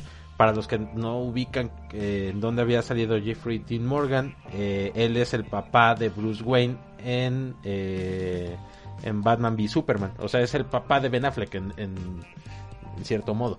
Más conocido, bueno, también a lo mejor Negan en, en Ah, claro, claro, sí. en The O, Walking o- Dead. o de Comedian en Watchmen. Pero, eh, o sea, en el, en el universo de Batman, por así decirlo, se posiciona como el papá de Batman en eh, Batman v Superman. En ese universito. Este, ese evento al que te refieres, amigo, eh, fue el DC Fandom. Ajá, exactamente, Ajá. el DC Fandom. Entonces, eh, yo ya lo había estado viendo como estos rumores. eh, no sé cómo lo vayan a, A manejar. güey. Mira, se me hace un caso perdido hablar de, de DC y No, mira, este, yo, eh, yo, yo creo que nos vimos poco tiempo después de, de esos anuncios. ¿Se acuerdan que vimos el tráiler de Batman con, con Pattinson y esas cosas? Así ¿no? es. Ajá. Este, yo les comentaba que estaba verdaderamente escandalizado por las declaraciones de la gente detrás del universo cinemático de DC, porque estaban dando unas unas declaraciones verdaderamente preocupantes, hablando acerca de, de su multiverso. Decían, pues realmente no tenemos que preocuparnos de la continuidad, porque como es un multiverso, realmente podemos hacer lo que nosotros queramos, aunque no tenga sentido. Y yo, verga, güey, es terrible que, que la gente detrás de, de una franquicia como esa abiertamente te diga, la vamos a cagar y no va a tener ningún sentido lo que vamos a hacer. Así es. Pero yo creo que en esta película de Flash, creo que van a dar la reiniciada, ¿no? ¿No crean? O sea, Pues a lo saben que mejor, güey, pero- Super pero- cagando últimamente. Pero ¿qué te garantiza que este reboot, este reinicio no va a ser igual de pinche horrible que todo lo que han estado haciendo hasta ahora? güey? Sí, no. No, no hay, no hay garantías, amigo, claro que no. Pero hay esperanzas. Nah, Bueno, nah, por lo menos para yo, yo no tengo ninguna esperanza en, en- en eso, precisamente porque espero ser eh, muy sorprendido. Sorprendido. Si es una porquería, ya lo veía venir y si me gusta mucho va a ser una tremenda sorpresa. Pero yo en el universo eh, live action de DC, porque sus películas animadas son brillantes, eh, pero en live action yo no espero nada de ellos y espero que se pudran en el infierno junto a Tim Burton y Ricardo Arjona. ok, ya va creciendo más el... Buena treta. Y, y, y y Lady Bird y la estúpida de Hannah Baker. Amigos, pues yo tengo una, una precoz eh, que creo que nos va a entristecer a todos, creo. Eh, David Fincher definitivamente está descartando la posibilidad de una tercera temporada de Mindhunter. No mames. Sí, Eh, sí, sí. Hubo, hubo alegatas por ahí un poquito entre Netflix y David Fincher porque ellos decían es que sí te estamos dando presupuesto para hacer la, pro- la- la tercera temporada, pero él argumentaba que era imposible que con el presupuesto que le dieron para la segunda temporada, que literalmente así dice, me tuve que romper la madre, obviamente con palabras bonitas. Breaking my Este, mother, dice literalmente. Dice, me, me tuve que rifar, cabrón, porque la neta la lana no alcanzaba. Dice, ahora entiendo yo que Netflix tiene que cuidar mucho su, su dinero para producciones por esta bronca de la pandemia. Este, pero definitivamente dijo, si no hay el dinero suficiente, ya aquí murió, güey. O sea, ya ahorita eh, se había hablado de posponer la- el inicio de rodaje de la tercera temporada como por de aquí a que se calmara un poco la pandemia, ahora él ya lo dejó en claro de que definitivamente está suspendido, o sea, si no hay ajustes por parte de Netflix, si no hay algo que menciona que se me hace muy extraño, que, que ha tenido muy pocas vistas en la plataforma, güey. Cosa que yo la neta no sabía. Ajá, el, el mismo David Fincher lo menciona, es que realmente la cantidad de personas que han visto la serie no le ayuda a Netflix a decir vamos a meterle más lana, güey. Pues, Güey, pero nunca le ha importado eso a Netflix realmente, güey. O sea, No. eh, y lo vimos con la cancelación. Ok, dependía también con el tema de los derechos con Marvel y Disney, de Daredevil y de todas las, la- las series, pero también podían seguir haciendo eh, una última temporada, por ejemplo, de Defenders o u otra temporada de, de Daredevil. Y no lo hicieron, güey. Entonces... No, sí, sí, claro. mm, Pero, pero acá, obviamente, si, si menos gente te ve, es mucho menos probable que Netflix suel- suelte lana. Es a lo que se dedica, se refiere Fincher, ¿no? Yo estoy esperando más lana, pero si mucha gente no la está viendo, obviamente Netflix me va a mandar a la chingada, güey. Pues, O- sí, Como pero- dices, no, no tiene que ver por las vistas, pero es, es más fácil pedir algo cuando estás cumpliendo con ciertos parámetros, güey. Mm, bueno, o sea, ah, por ahí eh, sí el- creo que Mindhunter no sería la primera opción para muchas personas en cuestión, o sea, para ver en Netflix. No, para empezar no es una temática, a pesar de que es muy buena, no es, Sí, no, es una temática todos. muy cómoda, güey, para mucha Así gente. güey. Güey, pero es súper popular, cabrón. Ya todo, el- sé. todo el puto mundo publica sus mamadas de que soy la única que prefiere ver una serie de asesinos seriales. no, Ajá, pendeja, no eres la única. Todo el puto mundo está viendo Mindhunter como está viendo documentales de Ted Bundy y la chingada. güey. Así Exacto, es. eh, eh, también está eso. Entonces no, no creo que sea por el tema de los views. Yo creo que es algo más. Netflix está, eh, y espero estar en- equivocándome, pero Netflix está eh, yéndose al camino oscuro de Disney Plus. eh, en que está, está tomando decisiones que no, no van con mucha coherencia con el tema de, de calidad, de contenido de calidad. Sí. Sí, digo, mientras le dan un chingo de presupuesto a Adam Sandler para hacer 15 películas, güey, Ya sé, están quitando series que están súper chingonas. Pero ahorita se van a justificar con que, ah, no, pero es que es el COVID. Ajá. Ah, Sí, sale más barato. Pues yo Es estoy una muy lástima. triste. Sí, Mindhunter a mí me... so- El primer, los primeros cinco minutos Sí, de, de. Mindhunter son impresionantes. Impres- La, la voy a ver ahorita otra vez. Yo la voy a ver todo- mientras estamos grabando. Sobre todo, ¿sabes qué? Que, que precisamente iban a enfrentarse ahora con uno de los asesinos menos conocidos, pero más prolíficos y más culeros, güey, el BTK. Eh, es, es el tipo que, para los que han visto la serie, este güey de lentes, de bigotito, que nos han estado como poniendo en la última temporada, nada más como con, con escenitas donde se mete una casa, donde está viendo gente. No te dan más información, pero ese cabrón, sin ser tan, sin llamar tanta la atención como Bond y como otros, ese güey sí fue un hijo de puta tremendamente, güey. No, y, su- y sus procesos, güey, para elegir Sí. víctimas y la más... No, güey, ese, ese güey estaba muy cabrón. No, era un calculador, era- planeaba todo para Sí. hacerlo perfecto. Sí, sí, sí. Por eso era tan difícil, además de que se tomó mucho tiempo entre asesinatos y Exactamente, asesinato, güey. y era muy, muy difícil atraparlo. Yo sé sobre Pero- él por leyendas legendarias, la neta. Pues claro, Sí, de claro. hecho es lo que te Pero- les iba a comentar, que deberíamos hablar con leyendas, leyendas legendarias para que den esta noticia a todos sus seguidores y empiecen a ver la serie y que no se caiga esta serie, porque la neta, a mí sí me enojaría un chingo. Pero es que sí. Sí. la ven, güey. Yo es lo que yo pienso que sí la ven. El, el tema no es que no la vean, güey. Aquí hay algo más. Netflix está tomando malas Yo, decisiones. yo creo que sí tiene muchísima muchísima bandita que la, que la ve, güey. No, no. Sí, claro. Dinos, dinos No, la verdad, Netflix. De hecho, te digo la neta, cuando leí la nota, este, en- palabras precisamente de Dean Fisher, cuando leí que decía eso, dije, güey, ¿cómo es posible que digan que no? Si hay un chingo de gente que la ve, tan solo de mi familia, güey. No sé, de las cuatro personas que consumimos Netflix, tres la vimos y nos gustó un chingo, güey. Eh, compañeros con los que de trabajo con los que Ah, he pero era una sola cuenta, güey. No, no, no, no, Eso bueno, pases de verga, ¿eh? es- estamos pagando O sea, la premium la y cada quien tiene la suya. No, estamos pagando la premio y cada quien tiene la suya, no, pero compañeros de trabajo donde, donde nos ponemos a platicar de repente de, de series, a todo mundo le ha gustado un chingo, entonces cuando leo esto digo, güey, pues no, y es lo mismo que decía Andrés, es el contenido que independientemente de que te guste o no, para sentirte badass y para sentirte que estás a la moda, lo ves, güey.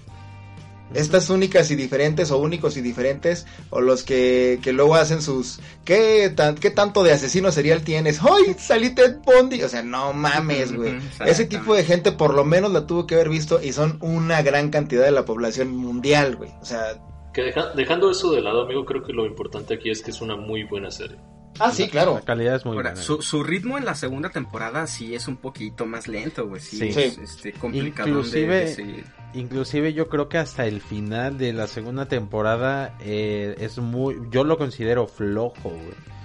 O sea, se me hace que se va un poco para abajo comparándolo con la- el final de la primera, pero como tal tienes mucho material para seguir explorando todo ese universo, ¿no? Y aparte pues estás hablando que es una serie basada en, en tema real, o sea, en una historia, en, libros, entonces pues, creo que había material, había.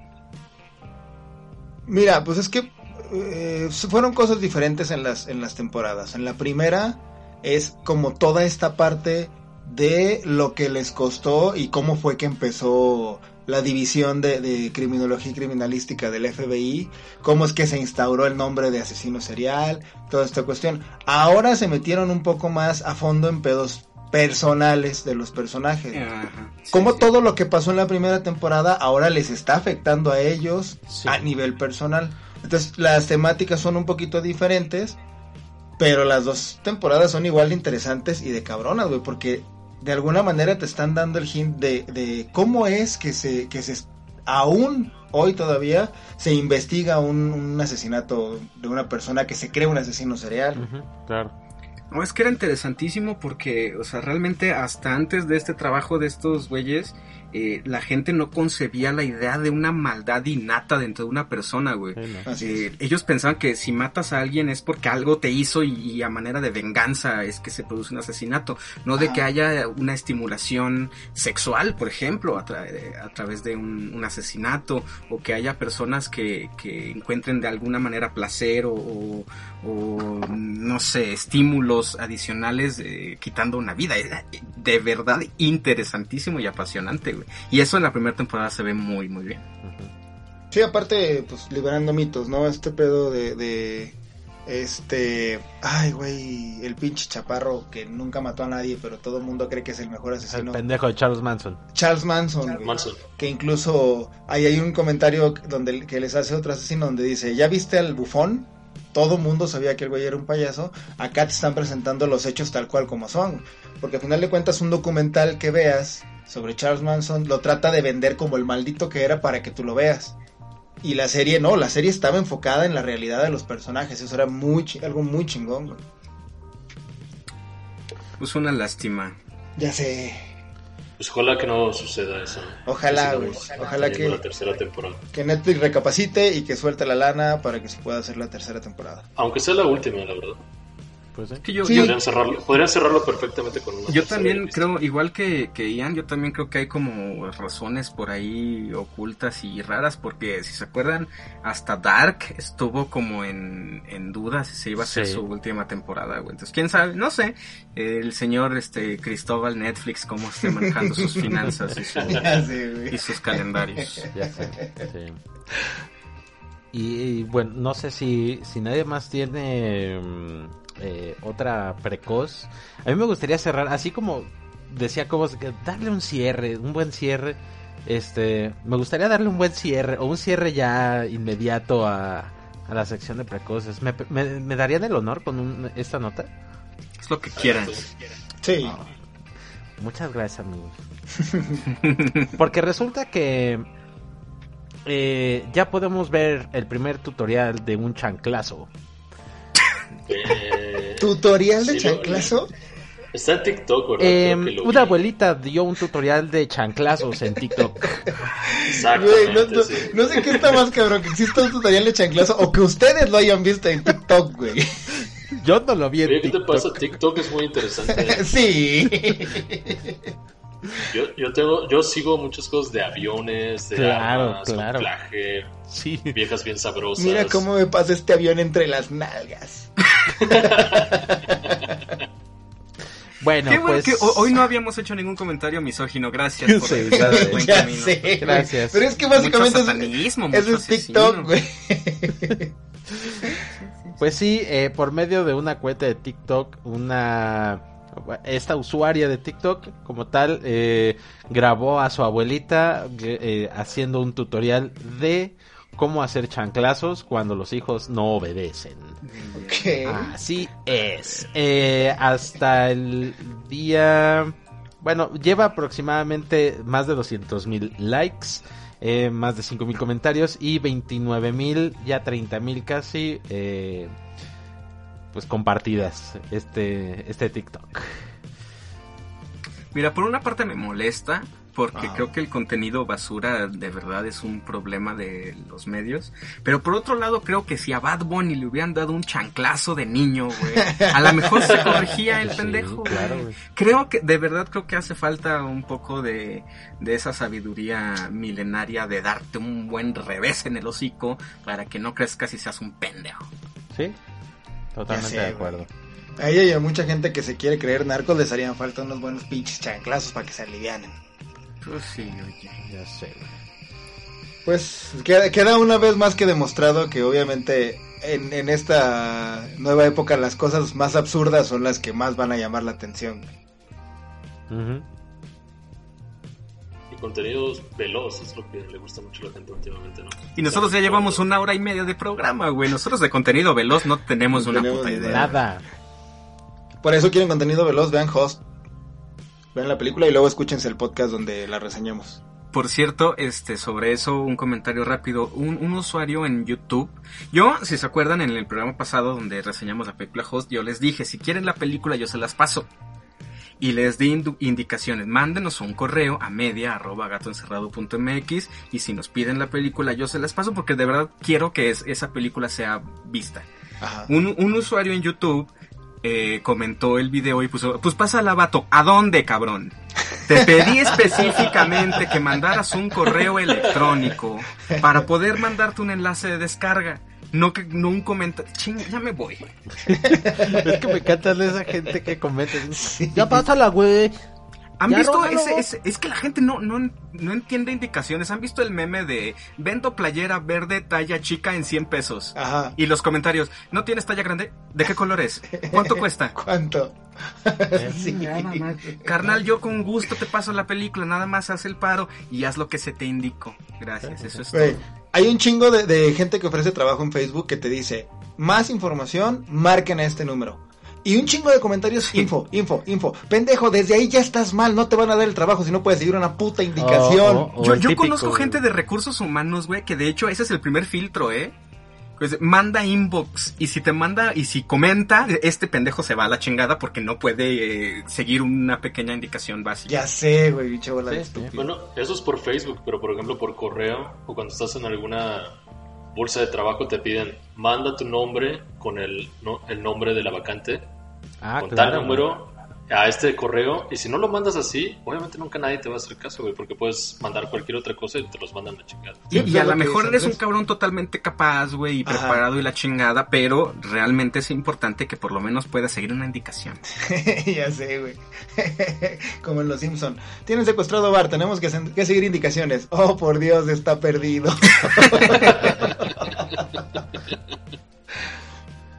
Muy bien, amigos, pues si nadie tiene ninguna otra precosa, ¿alguien quiere comentar otra cosa? Este, un, un- un cumpleaños que se me pasó rápidamente. Hoy cumpleaños Winona Ryder. Ok, creo que personalmente me gusta más ahora, con sus añitos, que cuando estaba joven, güey. No, güey, en Drácula no mames. Ah, Ah, bueno, sí. sí, no, no, Sí, claro. en Drácula, sí. Drácula era la... puta, Inclusive güey, en era- Edward Scissorhands Ah, era ah. también como cute. No me gusta tan rubia. No, yo sí soy partidario de... de, de... No, Stranger ahorita en. Stranger Things, güey, Sí, la adoro, güey. Pero, puta, güey, todos los 90 ella fue mi crush brutalmente, güey. ¿La han visto eh, y, pues, manteniendo la relación sexual en Great Balls of Fire? Yo no. No, no, no, no, no, no, no. no. Amo a Winona Ryder y hoy es su cumpleaños. Pues vaya, un abrazo pegadito, sabrosito para Winona Ryder. Te amo, Winona. Márcame. Call me by your name. ¿Alguien más que tenga alguna precosa, alguna otra noticia que quiera dar? Una rápido Échale. con el con Justice League de Zack Snyder, Jared Leto va a romper el récord de ser el actor que más veces ha interpretado en una película a El Guasón. Voy a complementar tu nota, amigo, ¿puedo? Claro. Es el actor que más veces ha interpretado al Joker mal. Lo veía venir, lo veía venir. Entonces, es que no. Pobre Y, y es un extraordinario Sí, actor, güey, pobre pero, su interpretación es terrible, güey. Es un gran músico, es un gran actor, eh, es un seguramente un gran ser humano, pero su Joker es terriblemente malo. ¿sí? ¿Sabes qué? Para, para complementar con el tema de hoy, creo que el fantasma de Heath Ledger le estuvo pesando muchísimo, güey, ¿eh? La, la interpretación que se aventó Heath Ledger de, de El Guasón. Creo que sí, creo que hay algo de eso, de que él Dejó- quiso eh, como eh, emular su el proceso Así de Heath es. Ledger. Dejó unos zapatotes que llena. Sí, son zapatos de payaso, son como... sí, creo que este güey se, se preocupó más por eso, por su preparación, muy entrecomillado, Que por su acting. Así es. Que fue lo que, por ejemplo, Joaquín Phoenix hizo maravillosamente. Así es. A su modo, claro que sí. Bueno, pues entonces damos por terminada las precoces. ¿Y qué les parece si entramos al, al, al tema sabrosón ahora sí, güey? Ay, no, me da miedo. Es que hay que explicarle a la gente qué Sí. hora es, güey, para que también Sí, sí, sí. se pongan como en el mood. Para, para, para hacer esto un poquito más mm, real, más propenso a que sucedan acontecimientos y a estar cerca como de toda esta creencia de, de, de los horarios. Estamos grabando a las 3 de la mañana. Y decapitamos una cabra. Decapitamos una cabra y tenemos una Cada quien, virgen. tiene su, cada quien tiene su pentagrama en su asiento. Y, y tenemos una virgen esperándonos amarrada este, en un pentagrama en, en- Yo, En yo, el sótano. yo no encontré una virgen, la verdad. Le, le hice el intento, busqué de verdad, pero me fue imposible. Está muy cabrón, pero bueno. Una que dijo que nos Una iba a cobrar dijo. 600, pero que era virgen. Pero totalmente desconfío. sí. Porque como decía Polo Polo, güey, bostezaba así como abriendo mucho la boca. y nada, no, no, virgen no es. güey. Iba a ser un chiste muy feo, pero no, ya. Me lo voy a, a aguantar. muy ¿Qué cabrón. puede pasar? ¿Que nos escriban y nos digan que se ofendieron? No. No, sí está muy feo. Está bien, está bien. Bueno, de Pero Bolivia bueno. tal vez, güey. Pero bueno. ahí. Pues bueno, vamos a empezar entonces ahora sí con el con las situaciones paranormales que nos han acontecido.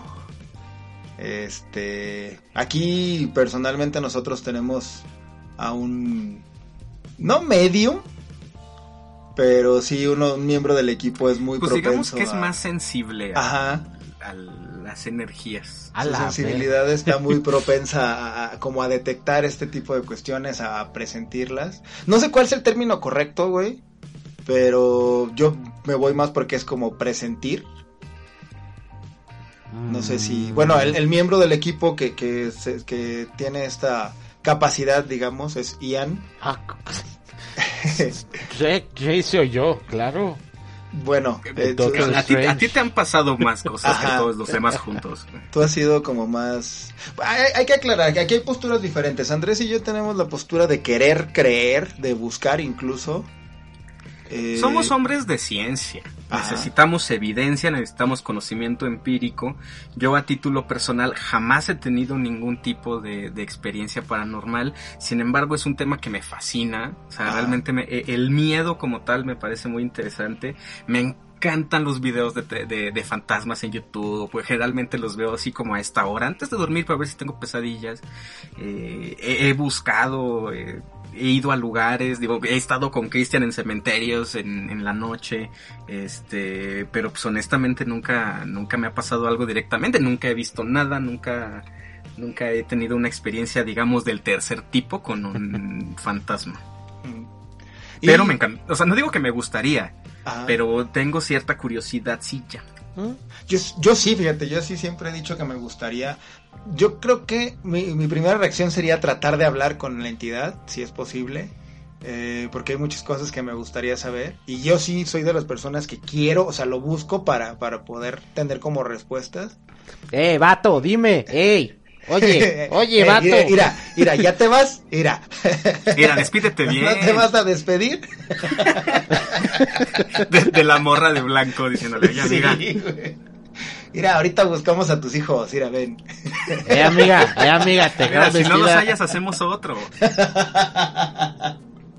Pues yo creo que hay personas como tú, Andrés y Cristian, que no les ha pasado nada, pero una vez que les pase ya se van a cagar.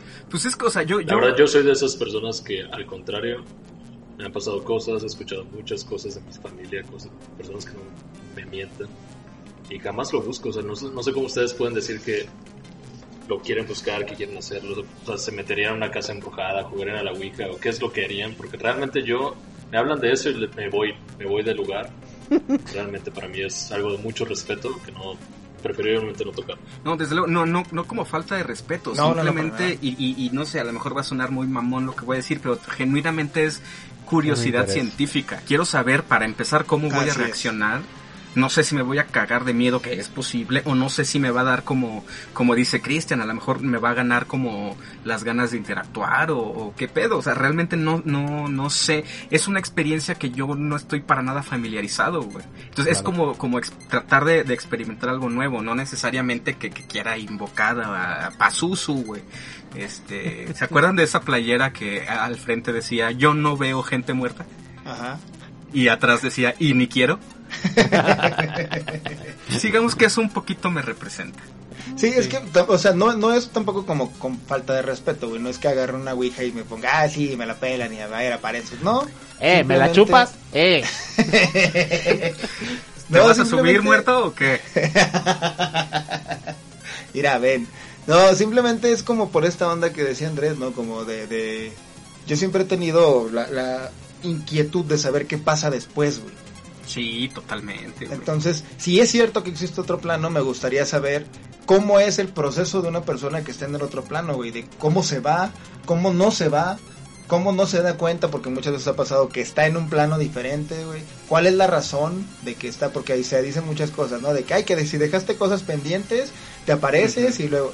Ese tipo de, de dudas son las que yo tengo. Obviamente no digo que no, a lo mejor si se me llega a Imagínate aparecer... que no, no te puedes ir al otro lado porque se te olvidó la cartulina, güey. Se me hace una manera. La, biografía de Benito Juárez, cabrón. Lo dejé pendiente.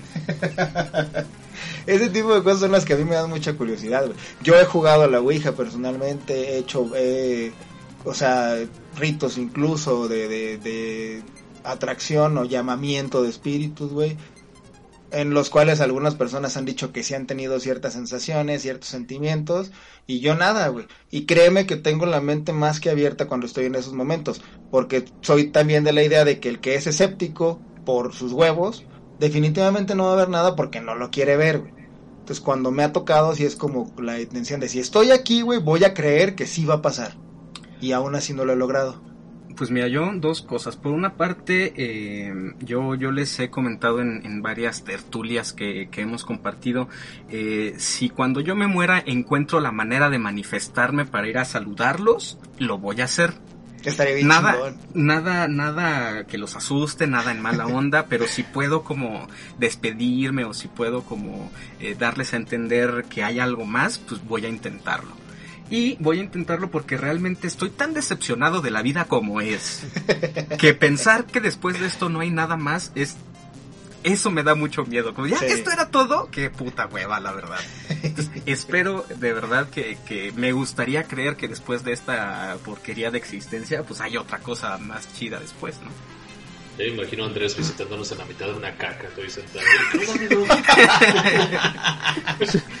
Y aparte fumándoselo susto, todo, güey. Así de, ah, Lo bueno es que Mauro, está- güey, ¿cómo estás? Estarías en el lugar correcto, güey. Sí.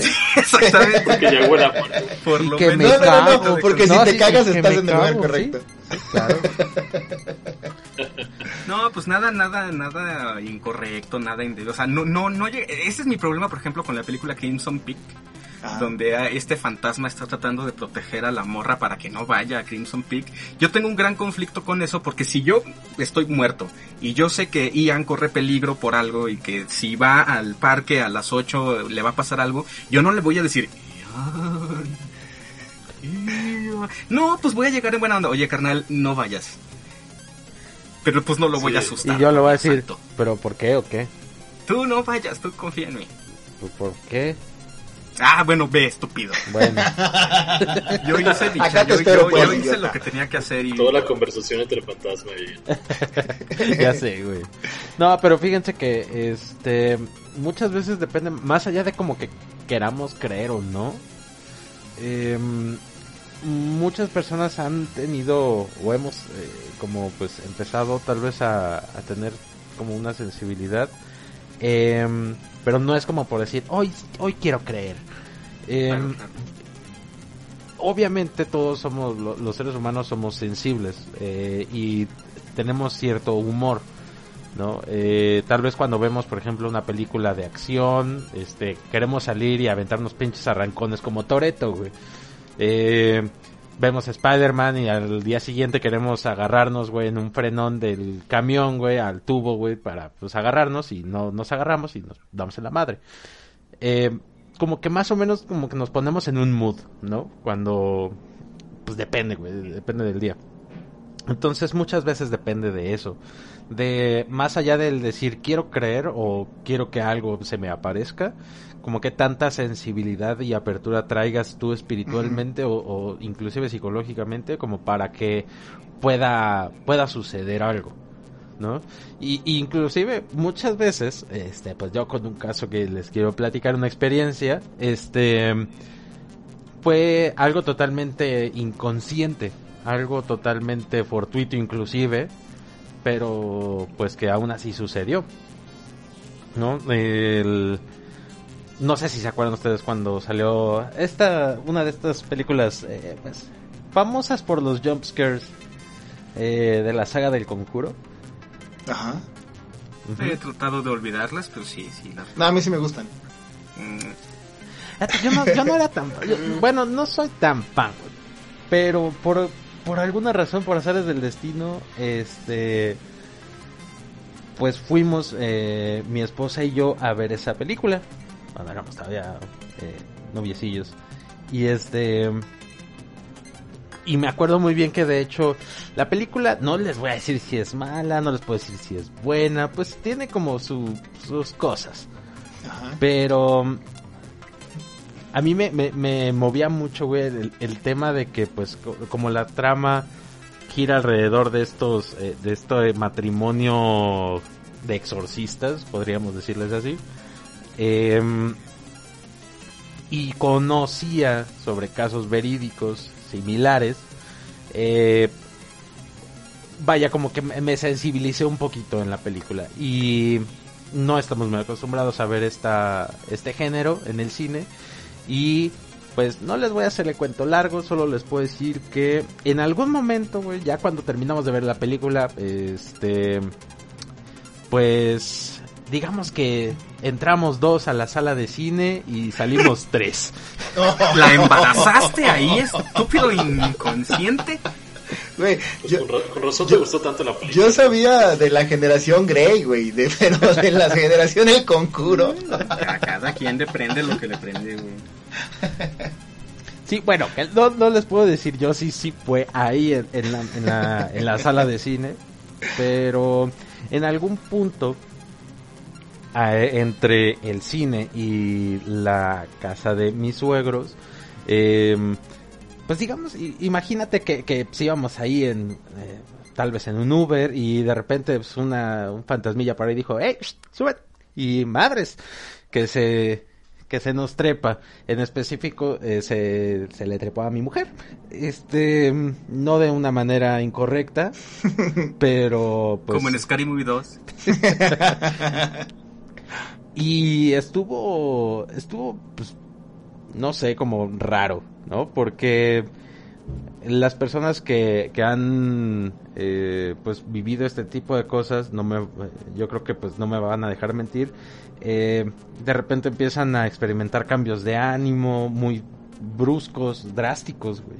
Eh, inclusive una pesadez, güey. o sea, este, a veces les dicen, no, pues es que pues, estoy, estás como encorvado, como que estás cargando a alguien, ¿no? Ajá. Y sí, pues tal cual es porque lo tienes pegado a ti y comentaba sobre, eh, les empezaba a comentar sobre el tema de la sensibilidad que a veces tenemos, porque mm, esa sensibilidad bus la buscan eh, sin querer o hacen, se vuelven, nos volvemos imanes de, de este tipo de entidades y aunque no queramos, de repente pues, nos la, se nos pegan y las podemos estar arrastrando días, días completos. Ese, en esa ocasión eh, creo que estuvo como 3, 4 días, güey. Ahí pegado a, a Tania y estuvo, estuvo pues por eso. Oye, pero a ver, mi primera pregunta es, eh, esta, esta, como, esta entidad, esta presencia, ¿cómo se manifestaba? O sea, independientemente del cambio de ánimo y de la pesadez, visualmente... No, vi- visualmente... ¿Escucharon algo? No, eh, en eh, Tania comentaba que le costaba mucho dormir, este, so- dormía muy mal, eh, si no dormía, o sea, si, si ella podía llegar a dormir, dormía muy mal, inclusive tenía eh, pues sueños malos, eh, eh, estaba siempre, bueno, estaba de mal humor constantemente, este... ¿Eso no era culpa tuya? mal humor? Porque a mí, No, yo también, a mí también me dijo que no era culpa mucho. mía. A mí me dijo, no, no eres tú. No, sí, sí, estoy bien. Es que me Este, imagino, a- Tania, ¿qué tienes? Nada, debe ser un fantasma. Después Tal de vez- cagarla tremenda. Sí, a huevo. Fue una construcción mía para justificar el que estuviera enojada conmigo. No, pero eh, era pues eh, este cambio de humor y el, el hecho de que, eh, bueno, cuando estaba sola también no se sentía cómoda, eh, como les decía, a veces como que sentimos que hay algo, algo, algo raro, güey, con nosotros. Y muchas veces eso puede ser que estemos pues atrayendo energías que se nos pegan, tal cual. Y no estaba constipada. Tania. Constipado. No, pendejo. Se llama depresión, güey. Llevo desde los 16 años lidiando con eso, güey. Ya nos hicimos amigos, mis demonios y yo somos cuates ya. Sí, ya. Aparte, bueno, de que eh, como dato extra, eh, cuando empezó a suceder eso, eh, eh, yo me comuniqué con mi medium de confianza, alias mi Sí, porque, papá, to- porque todos tenemos, ya sabes, Claro, tu jardinero, tu dealer, tu el médico de cabecera y el medium de cabecera. güey. Ajá. Exacto. Entonces, este, él, bueno, yo le, le comentaba, oye, pues, está, está sucediendo este tipo de cosas, quisiera saber si, oh, poderoso, eh, brujo, sí, este, dime que, era la poderosa caracola.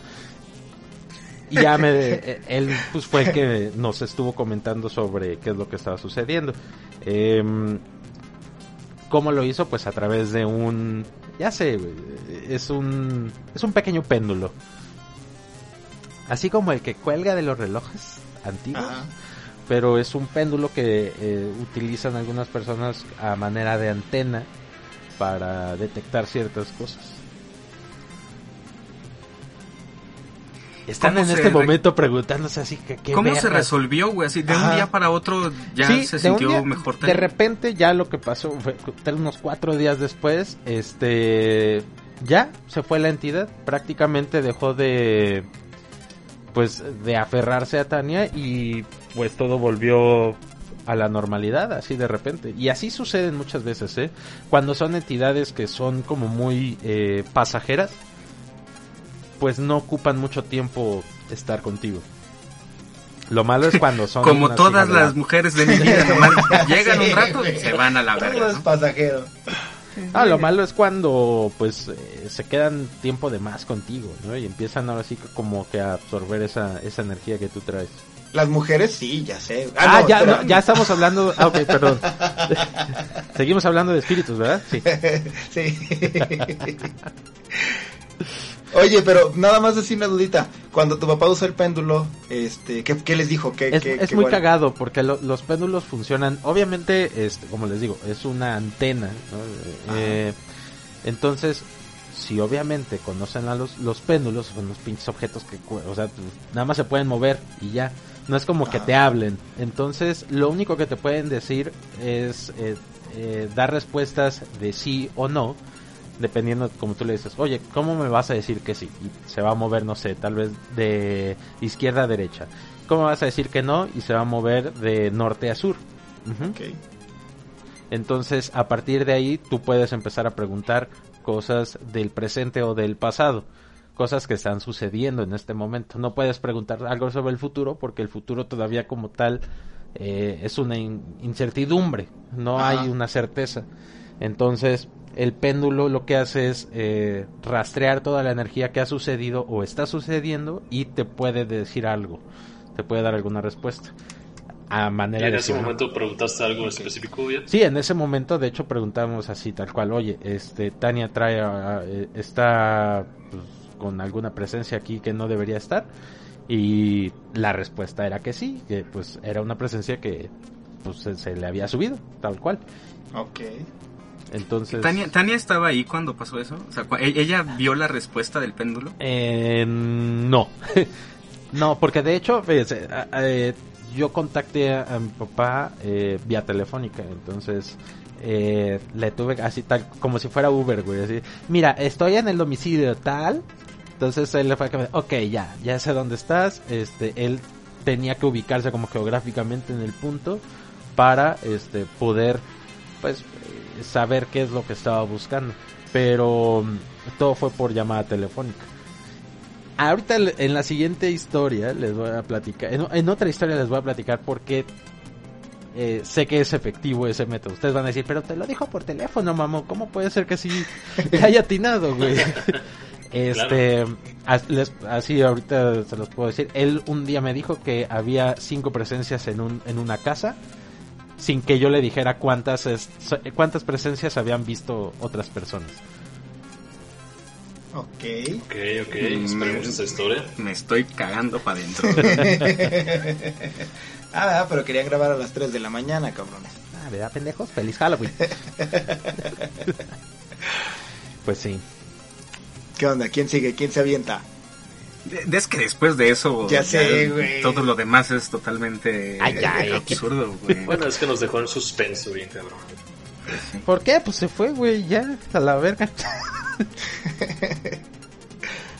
Yo les voy a contar una rapidita, güey, y que creo que es lo más básico que nos podría llegar a pasar a todos. En ese entonces, fue hace aproximadamente 20 años, más o menos. No, un poquito menos. Como Eh, 21. Yo, como, como 25. Eh, yo tocaba en una banda, vivía en Baja California, y muchas de las veces nos quedábamos terminando el- la tocada, tocábamos en un bar, eh, nos quedábamos pues a celebrar, ¿no? A echarnos unas buenas chelas y todo. Teníamos de costumbre eh, terminar el desmadre a las 6 de la mañana, irnos a nuestra casa y regresar el domingo por la tarde para levantar el equipo, para no, no- como que no andando pedos levantar todo. Entonces yo atribuyo al cansancio y a todo esto que lo que me pasó. Ese día llegué a mi casa, iba, no iba muy borracho, pero sí ya iba alcoholizado, pero sí estaba muy cansado. Entonces llego, me acuesto en la cama, este, y estoy acostado, me acabo de quitar los zapatos, ni siquiera me quité la ropa.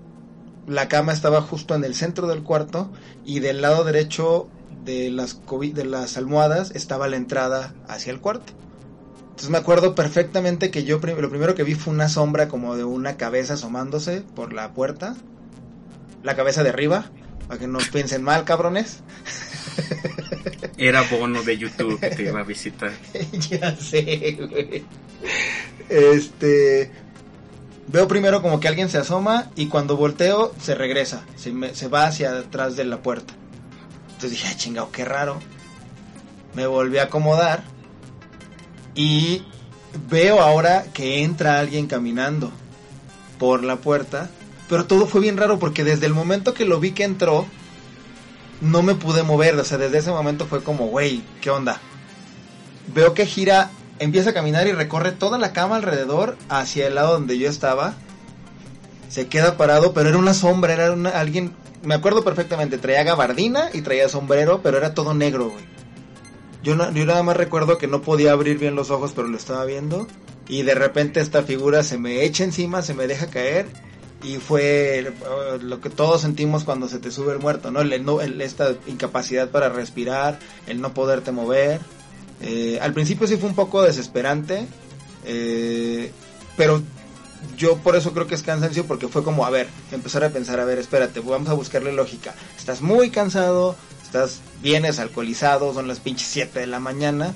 Este pedo es alguna alucinación por el sueño que traes. Empecé a tranquilizarme y empecé a poder respirar ya, este, digamos con normalidad. Todavía no a moverme, pero a poder respirar con normalidad. Lo que me parece muy curioso de todo este hecho es que cuando yo veo que la figura se me echa encima, siento incluso como Lo besaste. Sí, no, fue Se como. le paró. mm. sí, siento como tuve una Se erección. Tío Luis. Ay, padre Daniel. No, No era una gabardina, entonces. era, Era era una la sotana, sotana. No, lo, lo- lo que me llama mucho la atención es cuando se me echa encima. ¿Cómo siento yo que me hundo más en el colchón? Eso es la única, Ah. lo único a lo que no le tengo como solución. Todo lo demás, te digo, como me fui tranquilizando, dije, güey, sí fue algo que mi mente creó porque estaba muy cansado. Pero sigo sin explicarme cómo es que me hundí más en el colchón. Cómo se sintió el peso de otra persona en el colchón. Eso sí es lo que digo, güey, eso sí no sé cómo explicarlo. No puedo, no, no creo que mi mente pueda hacer mi cuerpo más pesado de un momento a otro como para poder sentir ese hundimiento en el colchón.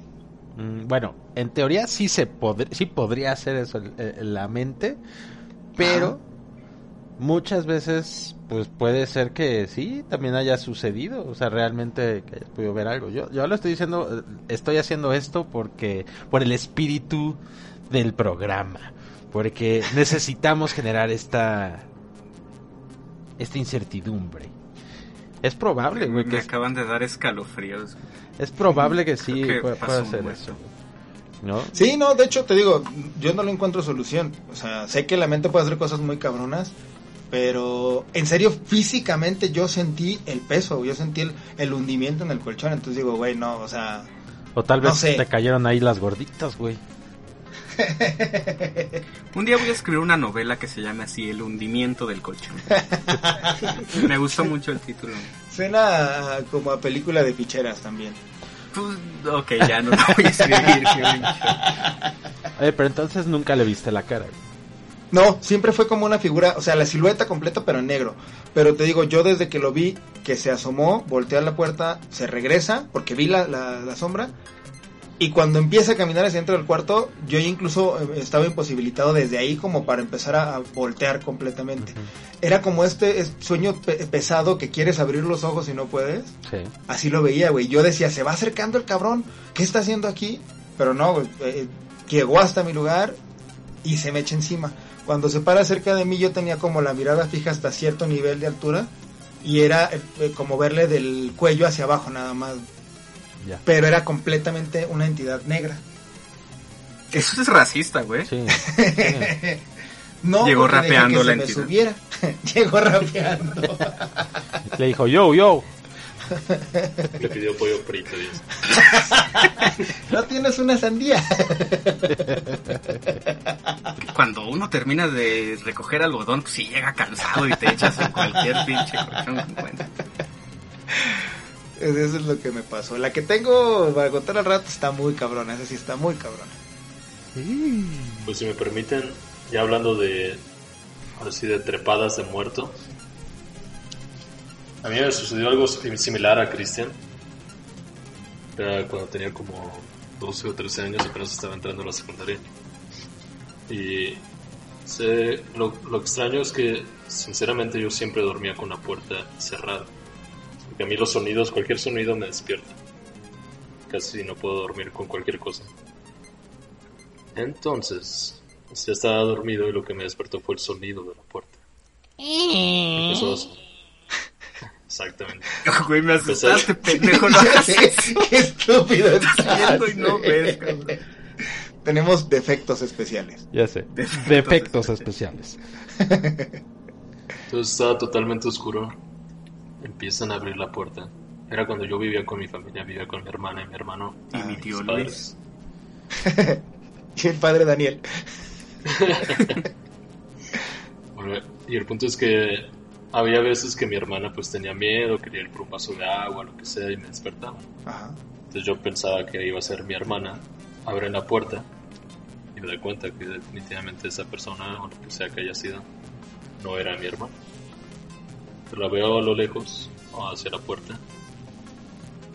Ah, ah, Cuando abrías la puerta en ese cuarto donde vivía antes, había una luz del pasillo y se veía claramente la sombra de una persona, relativamente como del tamaño de una niña pequeña, mucho más joven que mi hermana, y se acerca de una manera tan veloz a, mi, a mi cama, Ajá. de eso que parpadeas y ya está cerca de ti. Y de repente yo ya estaba cagadísimo de miedo y, eh, y me pasó exactamente lo mismo que comenta Chris. Cristian. Se subió el muerto de arriba de mí, me sacó el aire, estaba tratando de gritarle a toda mi familia para que me escucharan, no podía. Estaba tratando de quitarme a la niña de encima y no podía. Este, y eh, recuerdo muy bien que sus ojos brillaban de manera diferente a lo que era su cuerpo. Era como un azul. No muy, muy, muy brillante, no, no era como focos, pero era diferente. Recuerdo bien que me quitó todo el aire, como si me quitara toda, toda mi energía. Y en un momento me desmayé, como si me fuera desmayado, ¿verdad? Totalmente perdí la razón. Volví a despertar. Para mi gusto fueron como tres horas después. Podríamos hablar como a las 4 de la mañana porque recuerdo que vi el reloj. Entonces volteo a ver la puerta y estaba totalmente abierta. Entonces ahí es donde Cristian comenta que hay cosas que no podemos explicar Ajá. y yo no puedo explicar lo de la puerta. O sea, puedo decir, igual y no cerré bien la puerta y empezó a abrirse poco a poco y es cuando mi cuerpo ya dormido reaccionó de que estaba sucediendo algo, pero no me desperté totalmente, si no me entender. Ajá. Y eso fue lo que pudo haber sucedido, pero sin embargo, pues fue lo que me pasó, ¿verdad? O sea, se- vi la puerta abierta, pues físicamente algo sucedió. Ya lo demás tal vez se fue algo de mi sueño. A la verga, Cobos. Hicimos muy bien en invitar a Cobos, güey. Sí, Ese que se carga el güey. pendejo, Justo güey. eso estaba pensando. Para hablar de cosas así, güey, yo estoy, güey, pinche alterado ya. Mames. Sí, que es, es una historia, o sea, realmente Tengo varias. O sea, quiero decir, sí. El problema conmigo es que tengo sueños muy vívidos, entonces no puedo decirles si esto fue realidad o no, pero mis sueños son... O sea, les puedo contar una historia muy graciosa. Conocen la casa donde vivo ahorita, saben dónde está la sala Ajá. y el cuarto de mi mamá también está en el mismo piso, cuando vivía aquí mi mamá conmigo. Entonces un día llegué cansadísimo de trabajar como... Probablemente trabajé como 16 horas seguidas. Me vine, me senté, le tomé una cerveza Sí, porque pues estás cansado, sé. te quieres relajar. Se Sí, vino, claro. se sentó. Me vine. bueno, yo estaba sentado, estaba viendo la televisión y de esas veces que te quedas dormido sentado. Entonces, entre sueños, no sé si abrí los ojos o estaba soñando, pero veo la sala otra vez. Estaban todas las luces apagadas excepto la televisión. Y veo de mi lado derecho una niña. Otra vez, la misma niña que les acabo de comentar la historia Ajá. pero ahora no era un ente oscuro, era una niña totalmente en un vestido blanco, típica de película de terror, ¿no? Ajá. Pero en ese momento yo sabía y me dije a mí mismo, ay, me llevo a la fregada, otra vez estoy soñando cosas y estoy consciente de lo que está sucediendo. Porque dije, no más falta que la niña empiece a caminar enfrente de mí y, y dicho y hecho la niña empieza a dar pasos enfrente de mí, va y regresa, me voltea a ver, se empieza a reír de mí. Hija de su puta madre, por eso la matan. Y claro que, o sea, realmente lo que les comento es de mis sueños tan vívidos que tengo que yo sabía que estaba dormido. Yo sabía que me había quedado dormido en el sillón. Entonces en el sueño yo dije, ay no, me odio esto. Porque imagínense estar en el sueño y que la niña esté aterrorizándote y tú saber que es un sueño y no te poder despertar. O sea, eso es la parte, para mí la parte terrorífica, que es como una impotencia, que no puedo hacer nada. Y en el momento dije, ya, ya, me- ya sé qué voy a hacer. Lo que voy a hacer es gritarle a mi madre para que venga y me despierte y me lleve y me levanto y me voy a mi cama.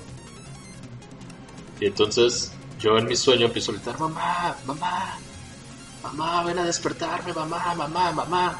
Para esto la historia de mamá es totalmente diferente. Mi mamá lo que me contó fue que ella empezó a escuchar.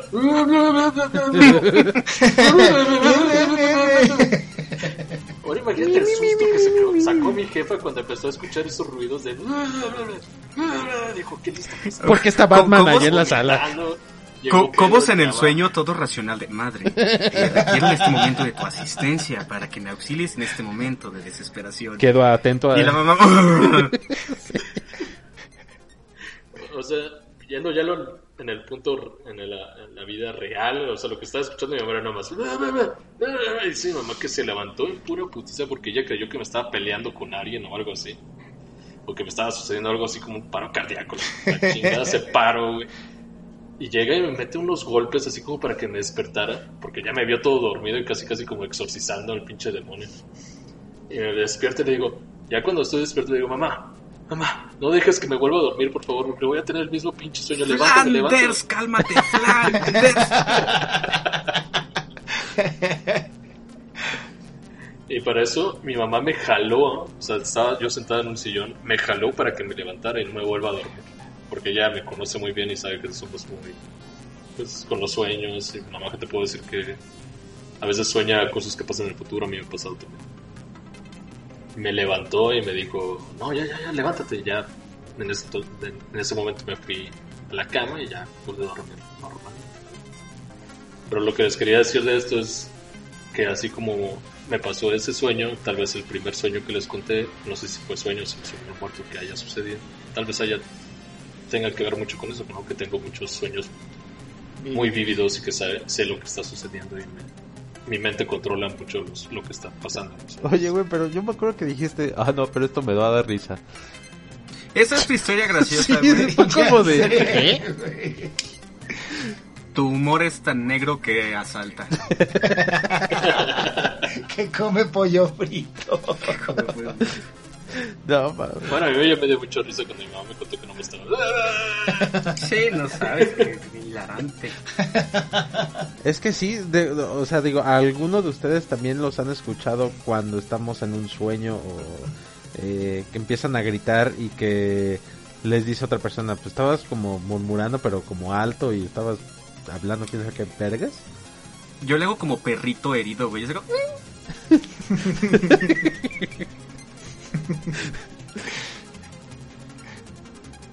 Sí, a veces pasa. Está, está interesante. Pero lo, lo cabrón es eso, güey, que justamente la barrera entre la realidad y el sueño y la paranormal, o sea, estás como en mero en medio y no sabes para dónde jalar realmente. Sí. Sí. Sí. Sí, es un problema. La cosa es. yo creo que lo, lo más importante de la historia es lo que dijo Cristian, que hay cosas que no puedes dar a entender a las demás personas. Como que mi puerta en verdad estaba abierta, Ajá.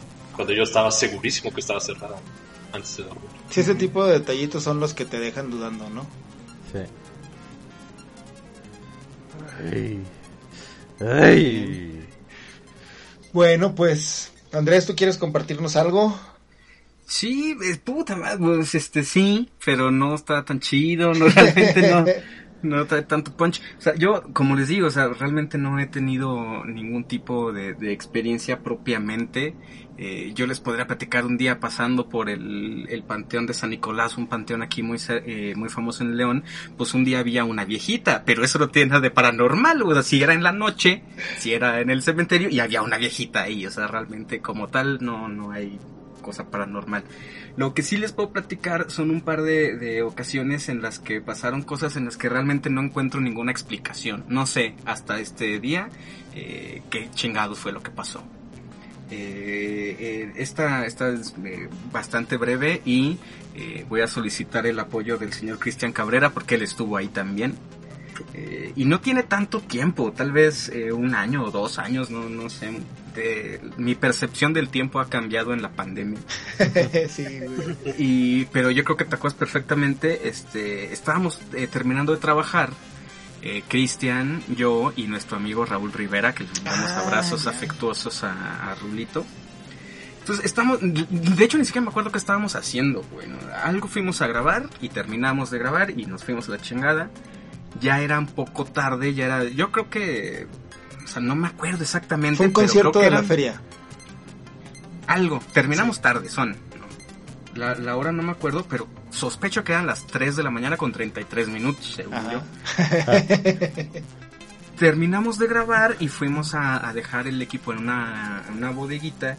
Entonces, los tres, Rulo, Cristian y yo, íbamos cargados pues con cámaras, este, tripiés, eh, vaya, fierros, ¿no? Eh, cuando llegamos a, a- a la bodega, eh, estacionamos la camioneta en la parte de adelante de- del lugar donde guardamos el equipo y la bodega estaba totalmente hacia el otro extremo del edificio. ¿Sí me explico? Ujú. O sea, Sí. nos estacionamos en la entrada y la bodega está completamente en el polo opuesto Al fondo. de, de la calle al fondo. Entonces, Rulo y yo nos adelantamos cargados de equipo, o sea, porque realmente llevamos muchas cosas, no es como una mochilita con una cámara, sino es una mochila con varios lentes, insisto, tripiés, centuries, que son como tripiés también, etcétera.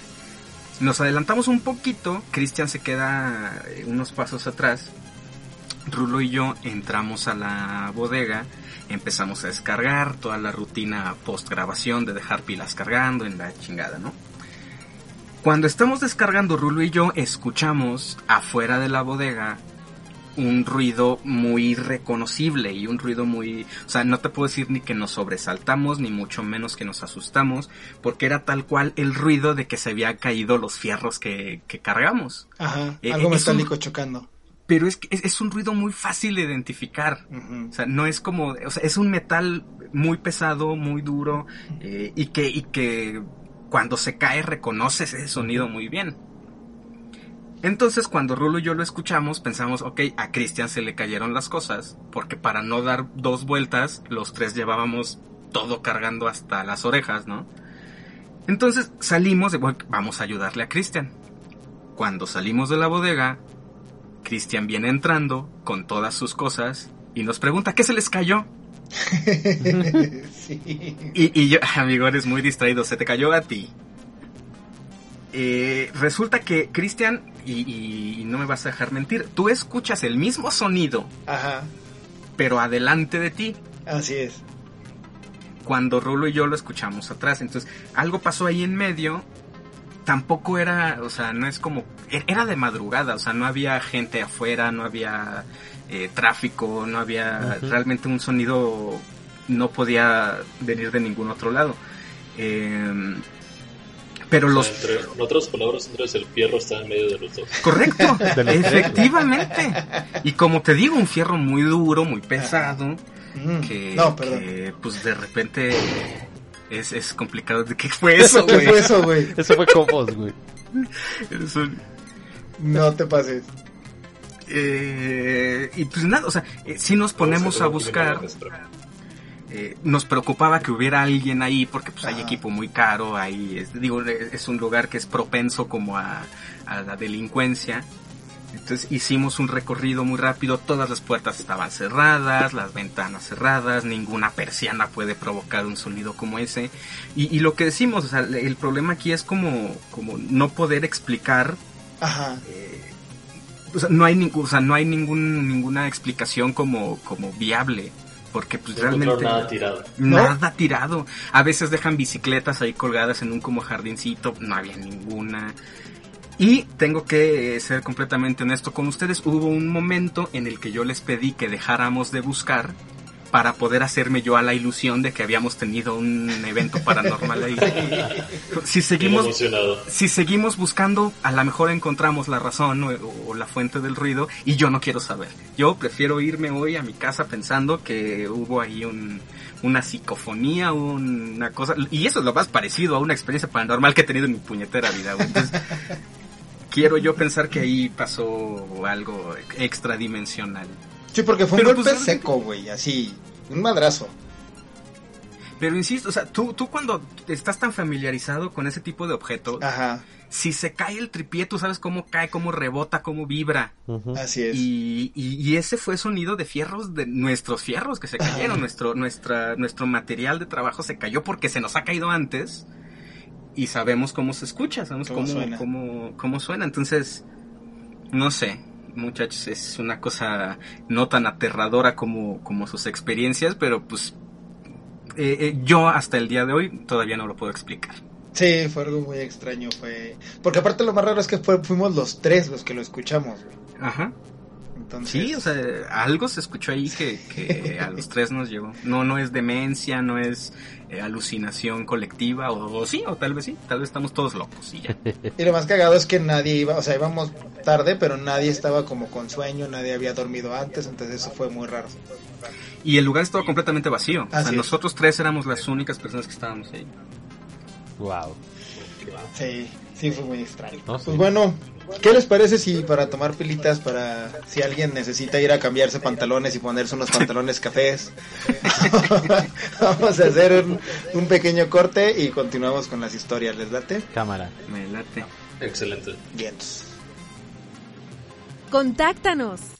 Escríbenos a media@gatoencerrado.mx y sigue a arroba netgasmopod en Facebook, Instagram y Twitter. Nerdgasmo, el podcast de cultura pop. Continuamos.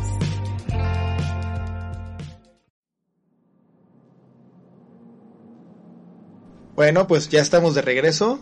Eh, la hermosa voz dentro de todo lo tétrico que ha sido este programa que escucharon en las cortinillas es de la señorita Miriam García, eh, a quien pueden estar escuchando de lunes a viernes en Hechos Bajío, en el canal 1.1 de su televisión abierta.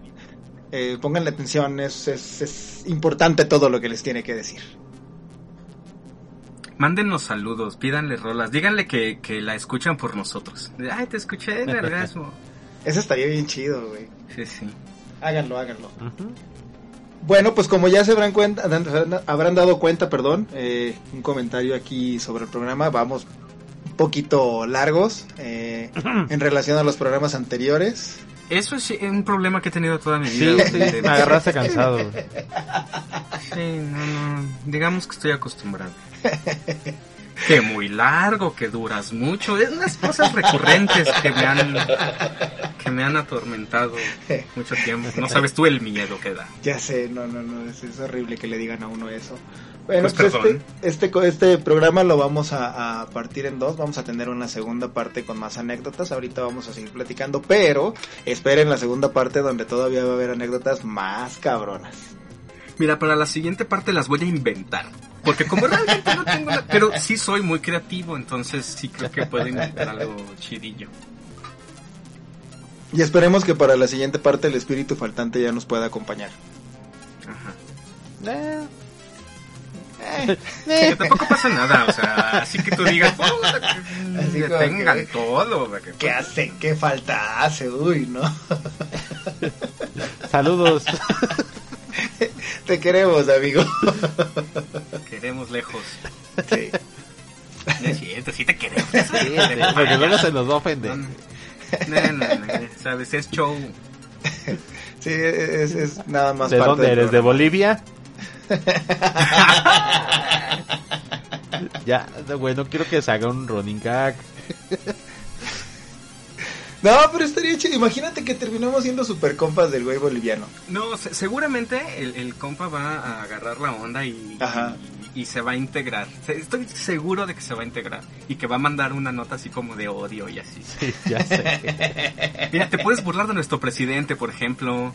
Te puedes burlar de que toda nuestra comida es básicamente lo mismo. Este,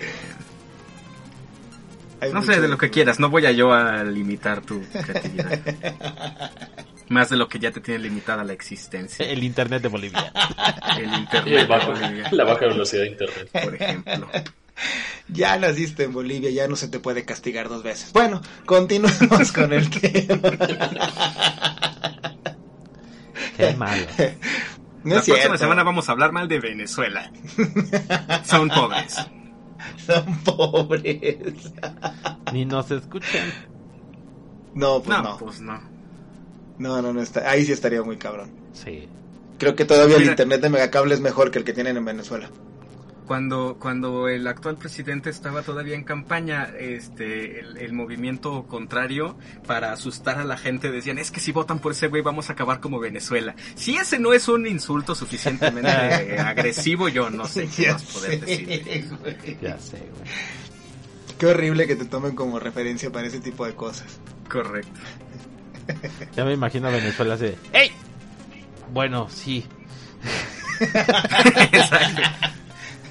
Voy a robarme otro papel de baño y te la vengo a hacer de pedo. Ahorita me voy a comer unas azucaritas porque yo sí tengo.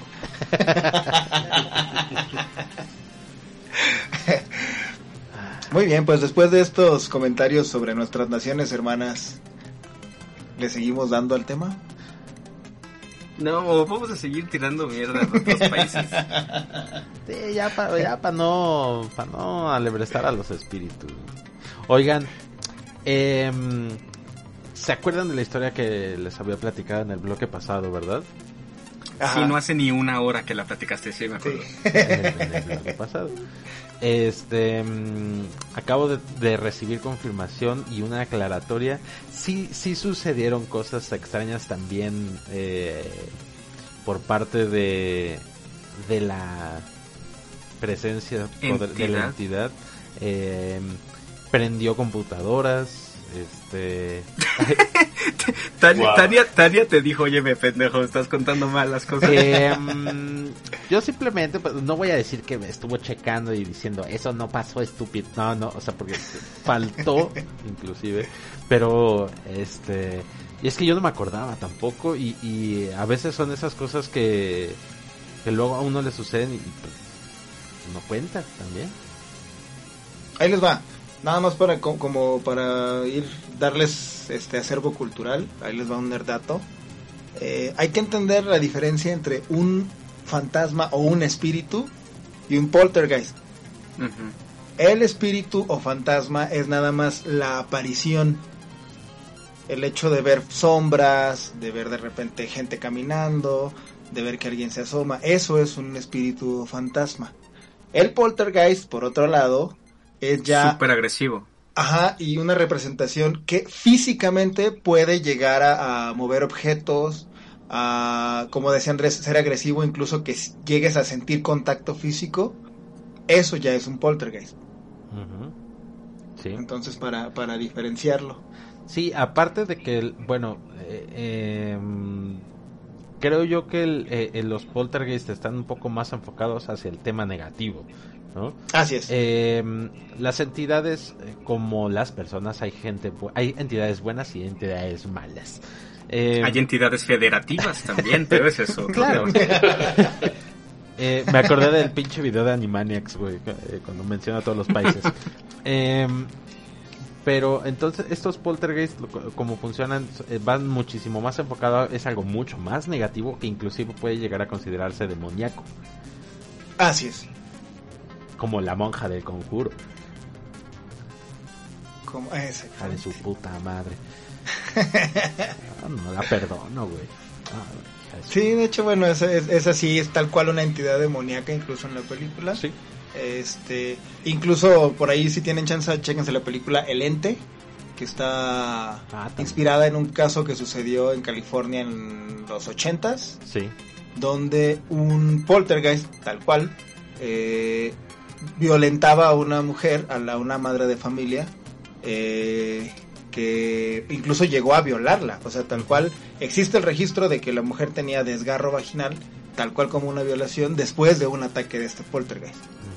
Hijos de su puta madre, ni siquiera los demonios pueden dejar en paz a las mujeres, me lleva a la verga, güey. güey. ¿Qué, qué, qué pinche falta de... Putos. Eso me suena mucho a que vino el Espíritu Santo a hacerme único. Eso es, una, eso es un poco una... Digo, si no, es con o sea, si no es con un consentimiento verbal, por lo menos, Sí. sí, sí, sí, sí cuenta como violación. Sí, sí, sí. Entonces, de repente eso me hace creer en, en que las historias de las palomas y eso pues puede ser verdad, ¿verdad? Sí, sí, sí. Paloma se le metió ahí. ¿Has visto un, un meme de, de una chava que está así como en el centro de la ciudad con un chingo de palomas a su alrededor que le están como... e- Ella trae como un pan en las manos, ¿no? Las palomas se le dejan ir bien cabrón y trae una leyenda que dice porno para cristianos.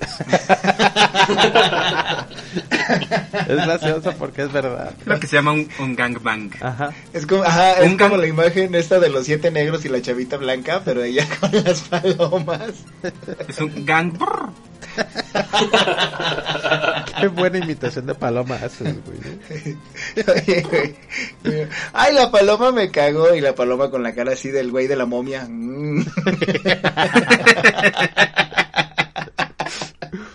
Trae buenos chistes de me, cae- palomas, me caen muy bien las palomas, Sí. güey.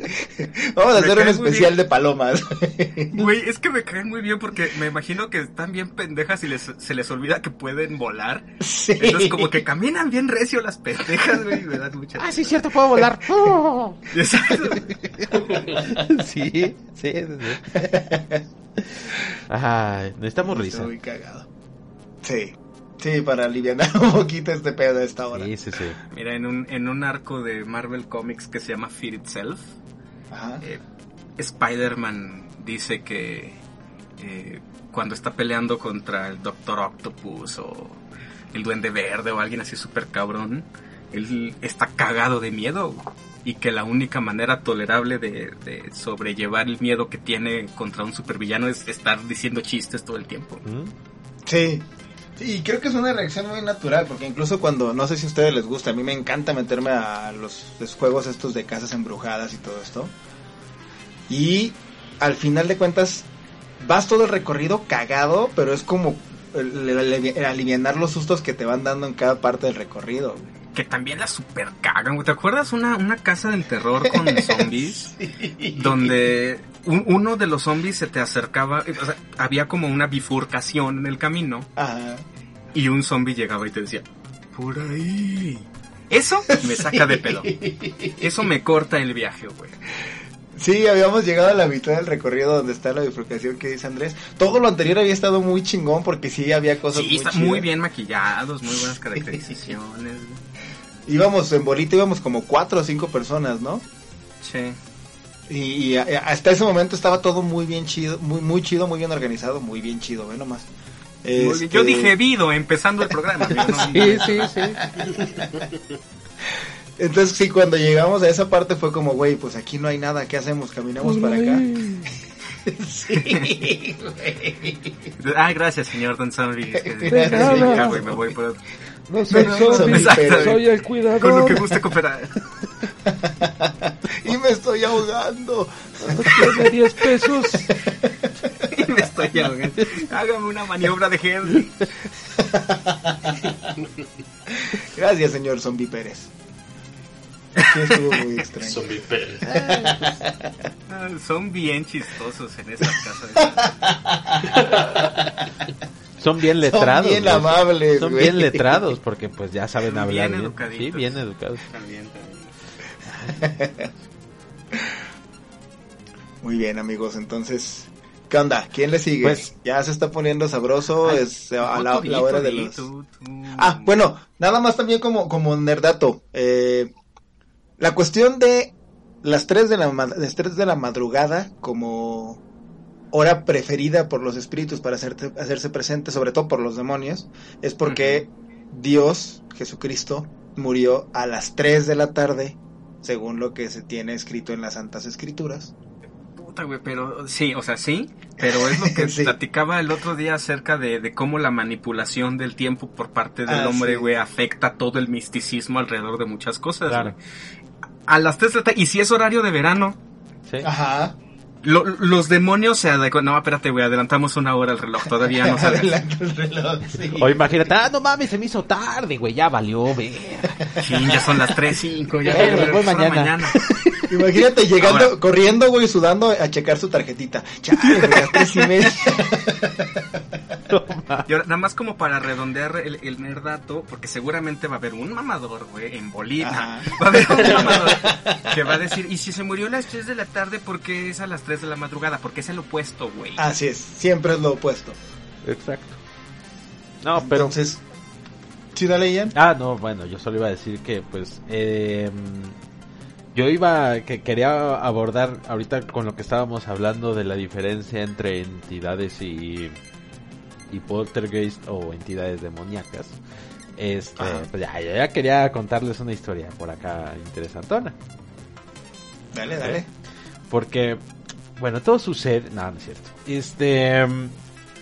Bueno, todos sabemos, y, y obviamente en las ciudades en donde vivimos, eh, existen estas zonas en donde tal vez eh, pueden ser más antiguas eh, que otras nuevas zonas residenciales. Y eh, estas zonas son, pues todas las ciudades están en constante remodelación, ¿no? Durante, con el paso del tiempo. Entonces, eh, no debería ser de sorprender que muchos, muchas casas que existen hoy en día eh, seguramente no existieran, obviamente no existieron hace muchísimos años. Y tal vez podríamos nosotros estar viviendo sobre, no sé, una casa, un ¿Cementerio indio, de mascotas, güey. Vaya. Un cementerio indio de mascotas, lo voy a apuntar, cabrón. Te mamaste, güey, realmente lo voy a apuntar, güey. Sí, está buena la idea.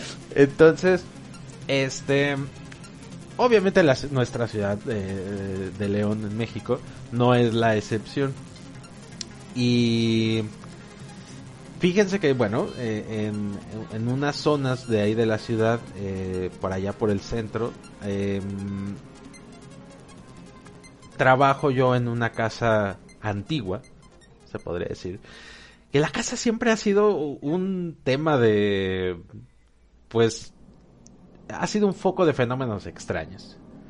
¿no? Eh, toda la gente que, que ha trabajado ahí o que ha estado horas en esa casa tiene alguna experiencia rara. ¿no? Em, desde que han escuchado Como que le cobren la renta y cosas así. que luego les cortan la luz cuando no la pagan. No, miren, ahí les va. Eh, la casa como les digo, siempre ha tenido como fama de que les a las personas que están ahí les hacen cosas, que les apagan la luz, eh, se escuchan ruidos en el piso superior cuando están trabajando, eh, cuando no hay nadie, obviamente. Eh, les cierran puertas, azotones, vaya, muchísimas. Entonces, em, cuando yo la primera vez que fui a esa casa, la acabábamos de remodelar, de hecho. Este, estaba pues recién pintada, eh, con muchos cuartos nuevos. Los muertos los cambiaron por unos más recientes. Sí, los limpiaron, de hecho no los cambiaron porque no había tanto dinero, pero los limpiaron. Ah, menos mal. Entonces, em, yo ya, bueno, eh, mi equipo de trabajo ya, ya sabía que también era un, un lugar eh, con alta densidad energética, vamos a decirle así. Eh, traía una etiqueta negra. Si fuera, si fuera un este, Un chingo de Red Bull si fuera una bolsa de papitas traería tres sellos negros. Entonces, me acuerdo muy bien porque eh, era de hecho de día, ni siquiera era algo ten- tenebroso. Era de, era de día y de repente una de mis compañeras empezó a sentirse pero fatal, fatal, al tal al punto en que se tuvo que salir de, de la casa y eh, ella me alcanzó a decir, ¿sabes qué? No puedo estar aquí porque hay muchísimas presencias negativas. Eh, Nada más quiero hacer un pequeño apunte, güey, que las mujeres a tu alrededor se sienten mal. No serás tú el problema. ya sé, güey. Mm, tiene sentido. No quiero estar cerca Ah, de ti. ¿Has considerado que tú provocas que las mujeres se sientan mal Ah, es, es que ahora tiene sentido porque me decía, es que hay una presencia negativa y me hacía con los ojos así como, tú pendejo. no entendí, no entendí. no, güey, me- me sacó un poquito de onda, güey, porque de hecho, este, sí se siente pesada la, la energía en la casa, como ya les había dicho. Entonces, pues ya sabe, como, como ya les dije el bloque pasado, pues le hablé a mi, a mi medium de cabecera y este, y le dije, papá, échame una rastreada. Em, Y te entendió mal y te puso una putiza. Güey, nada más yo le dije, ¿sabes qué? Estoy en tal ubicación. Eh, me gustaría que me utilices a mí de antena para que puedas, eh, pues, eh, para que el péndulo pueda, pues, detectar algo, ¿no? Que hay acá. Y duró yo creo que como unos dos minutos el- la llamada y me dice al final, ¿sabes qué? Sí, eh, estoy detectando, el péndulo me dice que hay cinco cinco entidades ahí en la casa. No son eh, pasajeras, como la que les había platicado en el bloque anterior. Estas entidades estaban ahí fijas. Y eran Oye, ¿quién, perdón, ¿quién agarró de, ante- de antena a quién? el péndulo de mi papá me agarró a mí como antena, porque mi papá pues estaba obviamente en su casa, pero yo estaba en este lugar. Entonces, y también te decía como, como antes cuando uno quería agarrar la señal. Sí, me decía- a la izquierda. sí, me dijo, a Levanta ver, la a ver, mano". alza, alza los dos brazos. No, así no, güey, al otro lado. Así. Así, así, no te muevas. Y yo ya con un pie, güey, así agarrándome la cabeza, güey, con el otro. Entonces, este, a partir de ahí, güey, me dice, ¿sabes qué? Hay cinco entidades, son tres hombres, una niña y una señora. Ay, es que eso es lo que me, me malviaja, güey. ¿Por sé, qué todo es tan estereotípico siempre, güey? ¿Por qué, güey? ¿Por, por, por qué siempre es una puta niña? Bueno, eso sí no. Yo lo que le- les puedo decir es de que buscando en la historia de esa casa, eh, hay fotografías como de los años 40 o 50 y hay fotografías de familias eh, eh, que, o sea, de en donde tú ves a miembros de familia que podrían decirte otras personas que las han visto, te pueden decir sí son ellos, ¿no? O sea, estas personas vivían aparentemente en esa finca, en esa casa Ajá. inclusive, entonces, eh, ¿cuál fue su destino? Pues obviamente pues están muertas, ¿no? Ya, pero... Pero el, el- el tema o lo, lo interesante es de que se quedaron ahí eh, y no se van a salir. De hecho, este... Y Andrés no me va a dejar mentir en esto que voy, que voy a contar. Los padres... No mientas. Los padres, los curas, eh, no solamente sirven para dar misa No, sirven para manosear para y monaguillos. para manosear niños. Los, los curas eh, son justicieros de Dios. Entonces, eh, ellos están entrenados, no todos, pero eh, algunos curas están entrenados para hacer intervenciones de exorcismos y eh, expulsar entidades de, de algunos lugares. Entonces, eh, justamente en, en esa ocasión se le habló a un padre y el, el cura tal cual dijo así como, pues sé lo que puede mi rey, pero pues no, no, no, no creo que se salgan, que las entidades estaban demasiado arraigadas en la, pues en, en ese lugar. Eh, a la fecha desconozco si, eh, si fallecieron ahí de alguna manera violenta, eh, porque pues justamente una de las razones por las cuales las entidades se quedan en un lugar muy fijo eh, es porque sufren un, un destino pues muy muy violento, o sea, son asesinadas o son eh, o mueren de manera súbita sin que lo sepan. Entonces, eh, lo que sí queda claro es de que ahí en, en, en ese lugar de trabajo eh, tenemos, yo estoy trabajando con cinco entidades que de hecho intentamos todos evitar ciertos cuartos de la casa que son de hecho los que no tienen ventanas porque ahí es, es eh, en donde las entidades prefieren estar eh, pues como descansando. Eh, dicen por ahí que las entidades prefieren descansar en cuartos sin ventanas y en rincones oscuros. ¿Por qué, Qué no prefieren, casualidad. ¿Por qué no prefieren descansar en Hawái? Digo, yo, a mí no me gusta ese, ese clima, me, me esponja el cabello, pero eh, si tuviera la opción, pues a lo mejor me iría a otro lado. ¿no?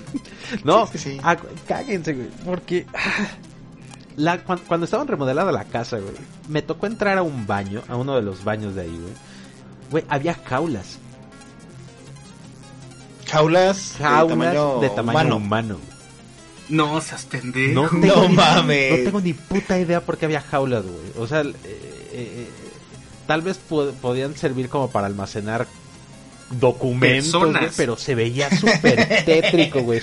Y aparte, Ay, el expediente, en bien jaula lo dejé, me lleva la ch... no, güey, sí estaba, sí, se veía muy culero ese, e- esa parte. Obviamente ya la remodelaron y todo, pero pues, eh, eh, pues ahí sigue todo.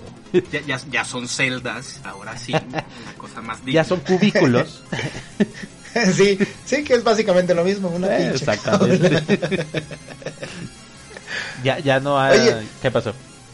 Es una jaula, pero para el alma, el cubículo. ya sé, güey. te roba el espíritu bien, cabrón. Te quita las ganas de vivir. Se nota mi frustración de cuando fui Sí, güey. Un poquito, la verdad, no te voy a mentir, un poquito sí. No, no sé, ahorita que mencionabas que es una casa del centro, eh, yo por ahí supe que la cuestión de los cristeros, Eh, que se dio mucho en Jalisco, también permeó para acá. Entonces, a lo mejor algo por ahí tiene que ver, ¿no? Sí, de hecho, eh, para la historia de, de nuestra, la siguiente parte, este, tiene que ver mucho con la época de los cristeros y eh, eh, toda esta fiebre del oro que hubo en todas estas, en, en la zona, no sé si de Jalisco, pero al menos aquí en León hubo un, un pedo de, de oro muy cabrón. Sí. Gente enterrando oro y que eh, pues hoy en día eh, lo están buscando. Y es maldito Y por- eso. Por lo menos yo sé de una persona que conocí que sí llegó a encontrar. Ahí se los platicaré también en la siguiente. Trae repercusiones todo eso, güey. Sí. Está cabrón. En, en el documental ese de Piratas del Caribe se puede ver un poco cómo agarrar oro que no es tuyo. Hay pedos después. Te meten pedos. Te madrea tu vieja y, y luego dice que tú le estás pegando. Te quema con un cigarro. no, no, no, no. Terrible, Muy feo, muy feo. Luego destruyes tu carrera, güey. También. También. Haciendo las mismas actuaciones una y otra y otra y otra vez. Eh, así es. Pero qué bueno. En fin.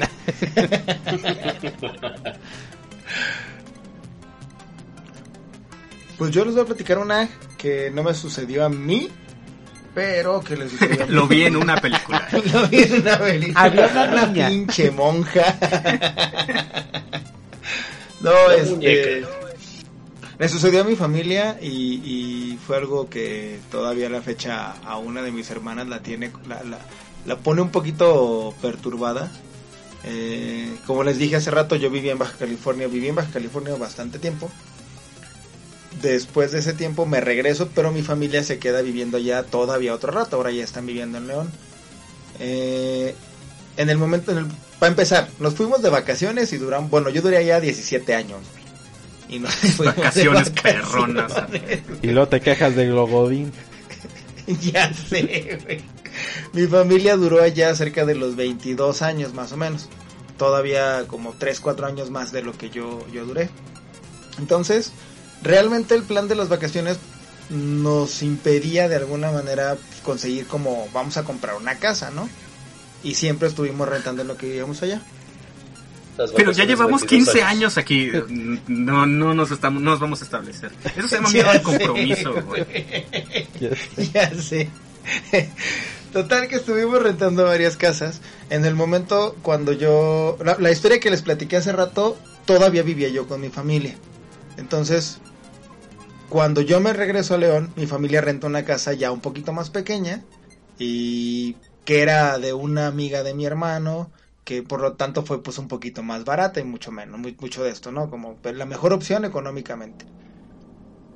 Pues resulta que cuando se cambian esa casa, en, en esa parte del país las casas están hechas muy estilo gringo, digamos. Es un terreno grande, la casa está prácticamente en el medio del terreno y alrededor de la casa son como pasillos. Las cocheras en sí están, la entrada está por hacia la calle, pero dejas tu carro estacionado atrás de la casa. No sé si me doy a entender.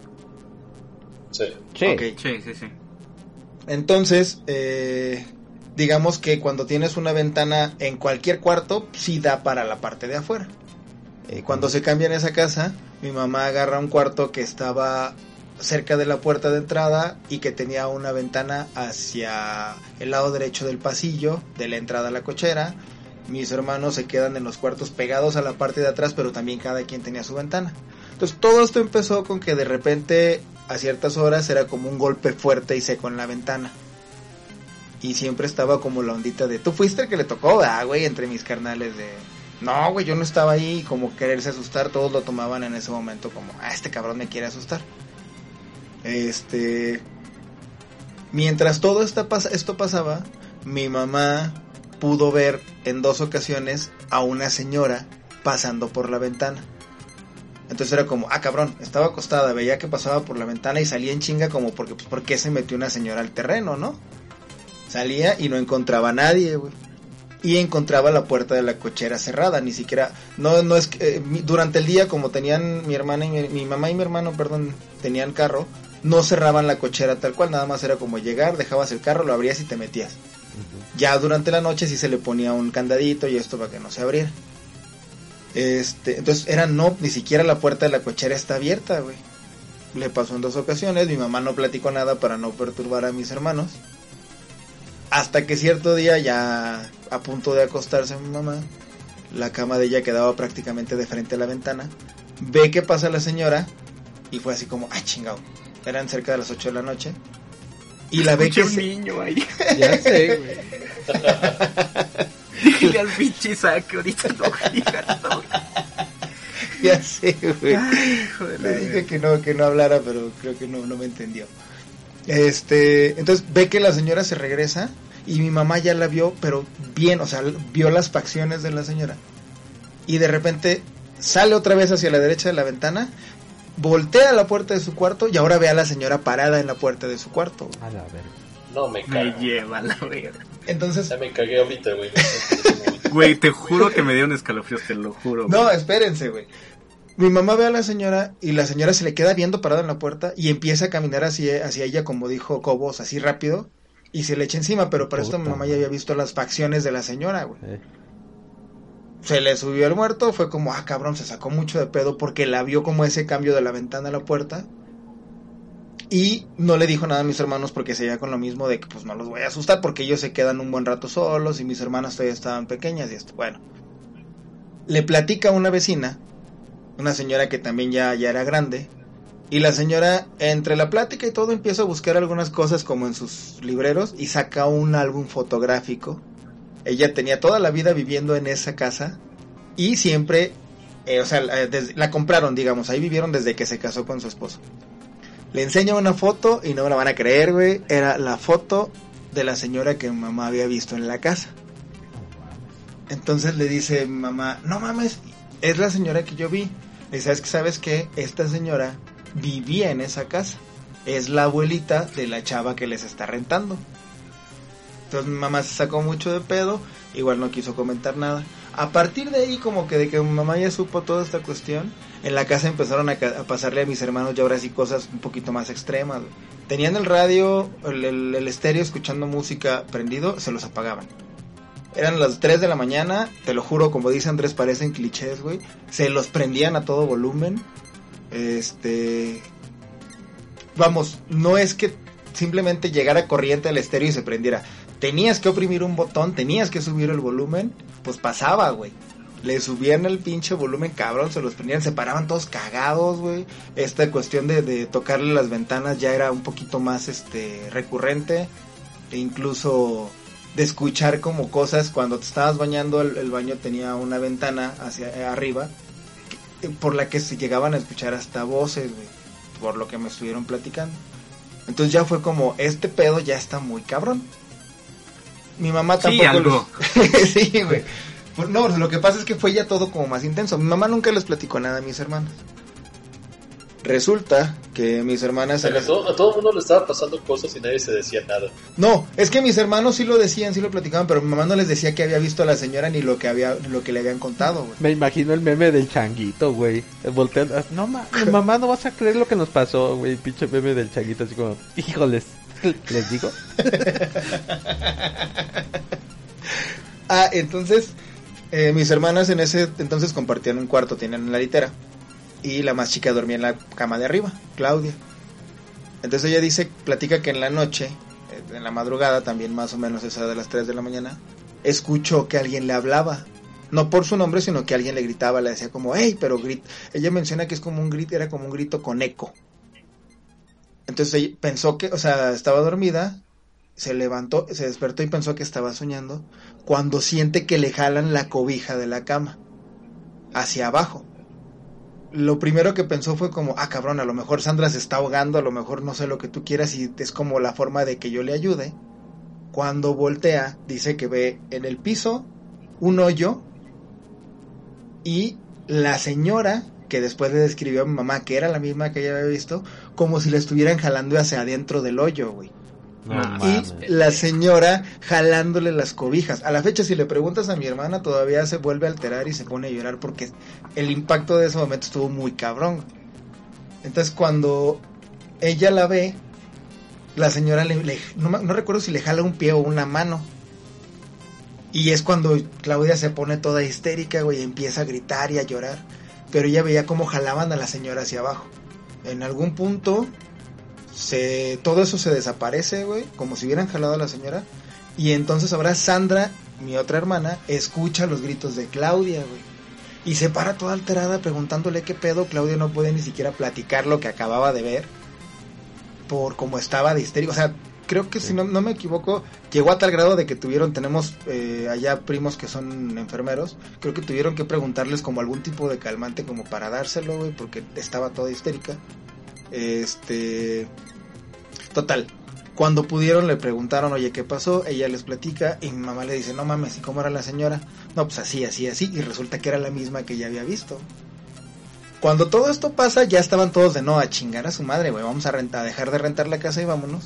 Un buen día llega la nieta de la señora que, que, vivía ahí, que es la que le rentaba la casa.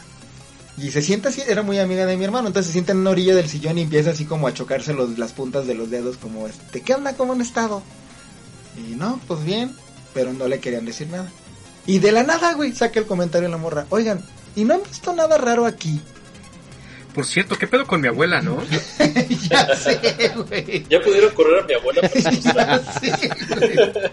Porque yo nunca la he podido sacar. Ya sé. Entonces, le dice a mi mamá, ay, chingo, ¿cómo que nada raro? ¿Cómo qué? Hija de la No, chingada, tú nada. sabías, ¿verdad? ya sé, güey. Ya sé. Entonces ya fue como, no, pues no. Mi mamá no le quiso seguir el rollo ni nada. Y le dijo, no, no hemos visto nada. Va y le platica a mamá a la vecina de enfrente, ¿sabes qué? Ahora a Claudia le pasó esto. Y les dice la señora, este, no, es que según yo supe que la que era dueña de esa casa dijo que nunca quería que rentaran la casa, que no quería que nadie la habitara si no era familiar directo que no quería que la vendieran, que porque le había costado mucho trabajo, que no quería que otras personas estuvieran este como usando el espacio porque si ella se moría quería que la casa fuera para sus hijos y sus nietos. Pero pues que estos güeyes lo vieron como negocio. Ah, ok. Y a mi mamá se le prende el foco y le dice, oye, ¿y cómo murió la señora? Ah, pues es que salió a regar las plantas, se atoró, se enredó con la, con la manguera se cayó y se desnucó con esa piedra que tienes allá a la entrada de la cochera. Ah. Vete. te lo juro. Sí, te lo juro, te lo juro. Cuando ya me platicaron fue como, ah, cabroneta. Me dice, sí, mamá dice, ahí estaba la pinche piedra donde se murió la Se señora. cayó y la güey". chupó el diablo y ahora no la deja salir. porque- Sí, güey. ¿Sabes cuál era el problema? Que la manguera seguía en esa casa. Sí, Asustando a todos. Sí, cabrón. La manguera asesina. De hecho, la, la manguera era una señora que vendía mangos que vivía con la dueña de la casa, que, Se cayó. que ella fue la que le puso el pie. Oye, Sí, Cristian. güey, no, pues. ah, Y, y- y después de, de- de lo que vio tu hermana Claudia, se- ¿siguieron viendo cosas? No, es que haz de cuenta que de eso y de la plática de mi mamá con la vecina donde ya le dijo, se, o sea, se desnucó con esa piedra, pasó una semana, güey, y se fueron a la chingada a buscar otra casa. Creo que terminaron viviendo en una todavía mucho más pequeña, pero donde ya no les pasaba nada. Así fue como, no, güey, esto ya está muy intenso, vámonos a la chingada. Incluso ni siquiera, creo que, creo que ni siquiera pasó el mes, pero fue, te dejamos tu renta, güey, y nosotros ya nos queremos ir a la chingada. Sí. No mames, qué intenso, güey. Estuvo muy intenso. Les digo, desafortunadamente yo ya no estaba allá, entonces no, realmente todo esto ha sido como lo- la, la historia que me han ido contando ahí todos juntos. Lo cagado es que, como decía Andrés, no, a menos que fuera un caso de histeria colectiva, güey, que en algún punto todos hubieran creído lo mismo, todo lo que pasó estuvo muy cabrón, güey. Sí. Oye, Cristian, yo tengo una pregunta. Ajá. O sea, comentaste que la primera que se despertó cuando pasó el suceso más cabrón de todos fue Claudia, ¿verdad? Así es. Fue la que vio todo. Y cuando Ajá. Sandy se despertó, o sea, ella vio a Claudia gritando como levantada de la cama y todo, porque eso te podría decir que fue un hecho ya más físico entonces, ¿no? Sí, lo que pasa es que dice Claudia que ella primero ve a la señora y empieza a gritar porque se asustó, pero que en ese momento Sandra no se despertaba, que ella pensaba que con los gritos se iba, se iba a despertar. Hasta que ve que se desaparece toda esta cuestión, sí, porque incluso le jalaron las cobijas, güey, te digo que siente, no me acuerdo si dice que le agarró el pie o la mano. Este, cuando ve que se desaparece la señora, como que al final sí se va por el hoyo, güey. eh, es cuando ya Sandra se despierta, pero ella dice que ya tenía rato gritando, llorando.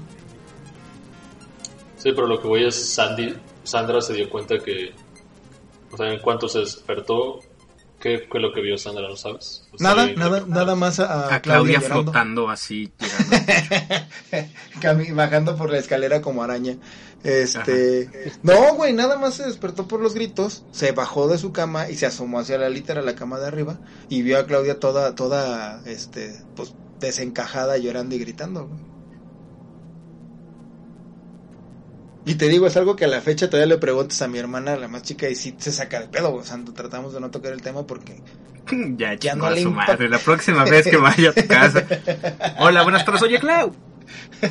Una cosita. Sí, güey, porque todavía es como algo que la, o sea, la, la ponen, ya no como a ese nivel, pero todavía la pone medio mal, como, como ella sí es muy creyente de este pedo, entonces sí es como, güey, no quiero ni siquiera hablarlo, ¿no? Wow. Ya sé, güey. Y es, fíjate, de una de las situaciones que me hubiera gustado estar con mi familia para poderlo ver. ¿Alguien hasta ahorita ha sentido alguna presencia ya con todo esto que hemos platicado? Pues. No. Y así estoy bien. O sea, Sí, estoy perfecto. Ya sé, güey, sí estuvo muy intenso. Pero pues qué, qué mal pedo también Sí. de la- que eso de que no quiere que nadie fuera de la familia viva y pues qué limpo, ya se murió, por Dios. Ya sé, O güey. sea, son ganas de chingar, la neta. Yo la neta lo vería como, pues aprovechenlo, güey, réntenlo y quédense Pues con sí, la lana. cabrón. Estamos en, no tenemos para comer, podríamos rentar la casa. No, no, No. que nadie ahí viva nunca. Y fíjate que ¿Saben qué podrían? después enteraron que sí, mucha gente había dejado la casa por eso. güey. Podrían ver una película que se llama Ghost Story, que no es una película de terror, de hecho creo que es más bien un gran, una gran historia de amor, pero ex- explica perfectamente todos esos fenómenos, los portazos, la- muchas como estos, eh, pues sí, clichés, están muy bien explicados en la Ghost Story. Con Casey Affleck y Rooney Mara, creo. Sí. Sí. Preciosa. Preciosa Casey Affleck. La ¿Qué espera, qué? Es guapo, es guapo. Muy bien, muchachos, pues, ¿quién nos va a seguir con su historia?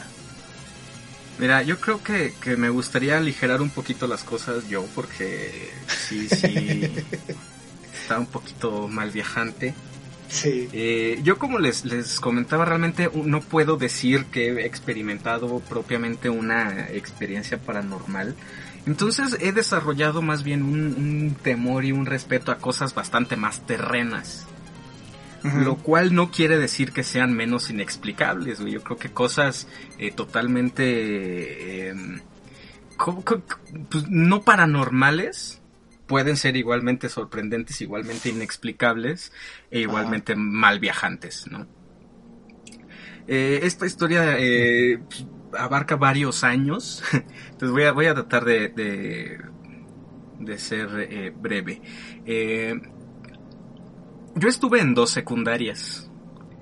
porque en la primera de ellas, que fue por cierto la misma secundaria donde estuvo Cristian Cabrera, cuando él salió yo entré.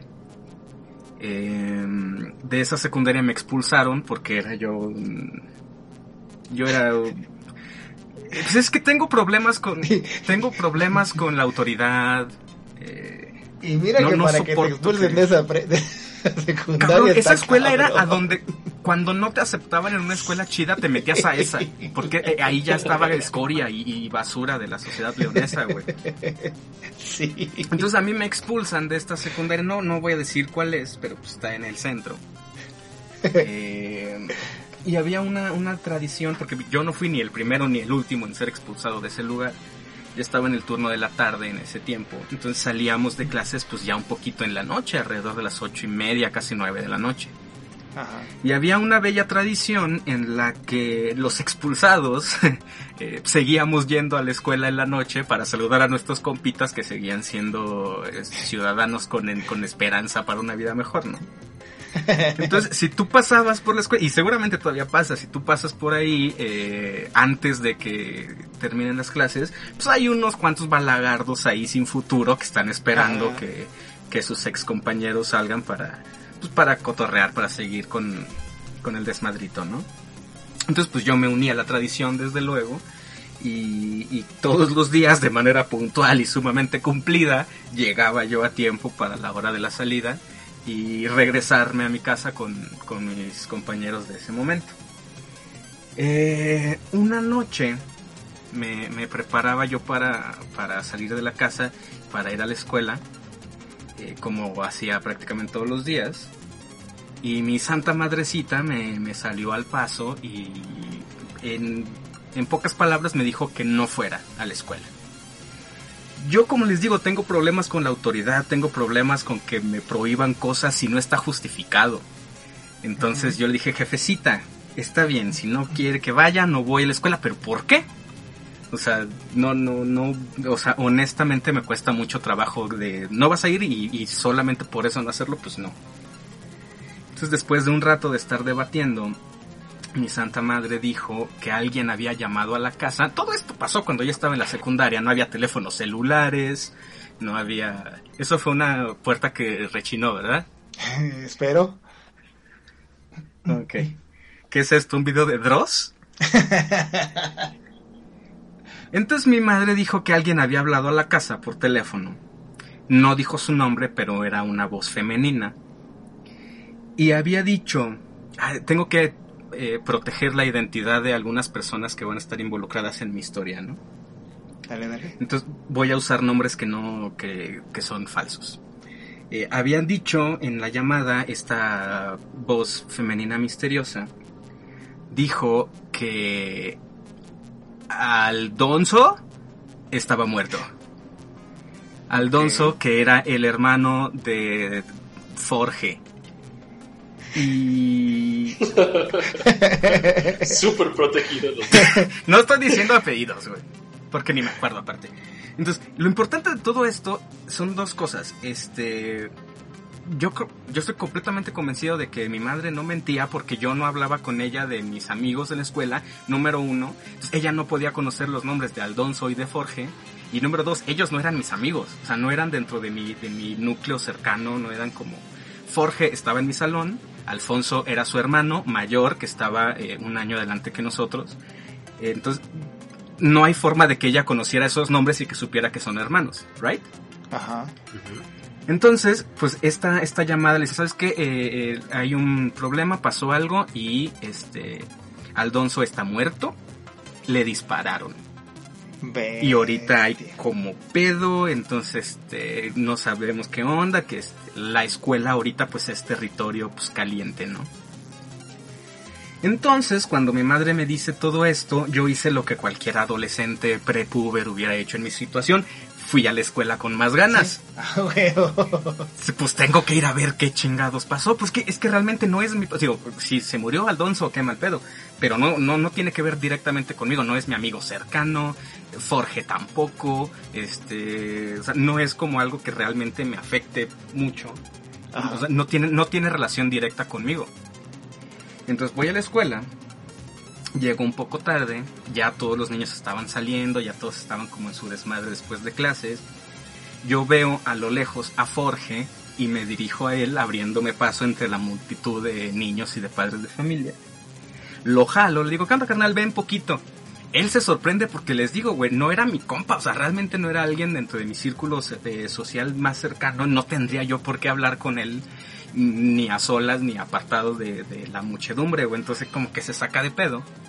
Y yo digo, ¿qué onda? Este, ¿cómo está tu hermano? Y, y, y Forge completamente sorprendido. ¿Bien? ¿Dónde está o qué pedo? No, no vino. Pero, pero, pero está bien. Se quedó en la casa. No me acuerdo por qué chingados.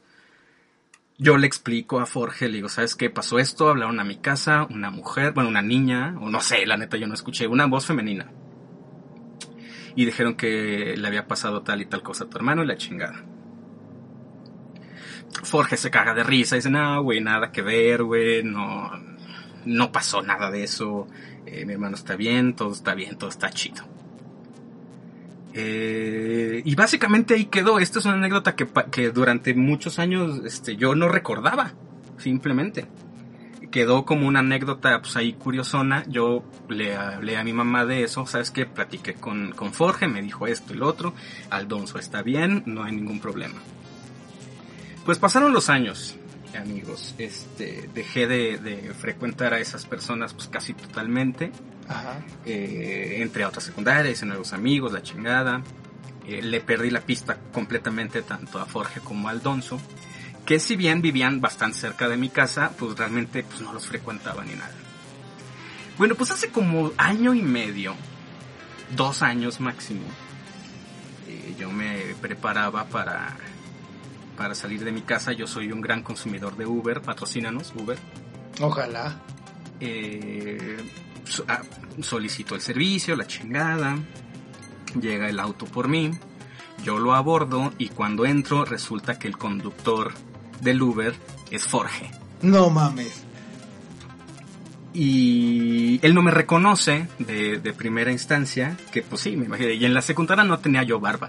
Entonces me imagino que de alguna manera no, no me identificó inmediatamente. El cabrón estaba igualito.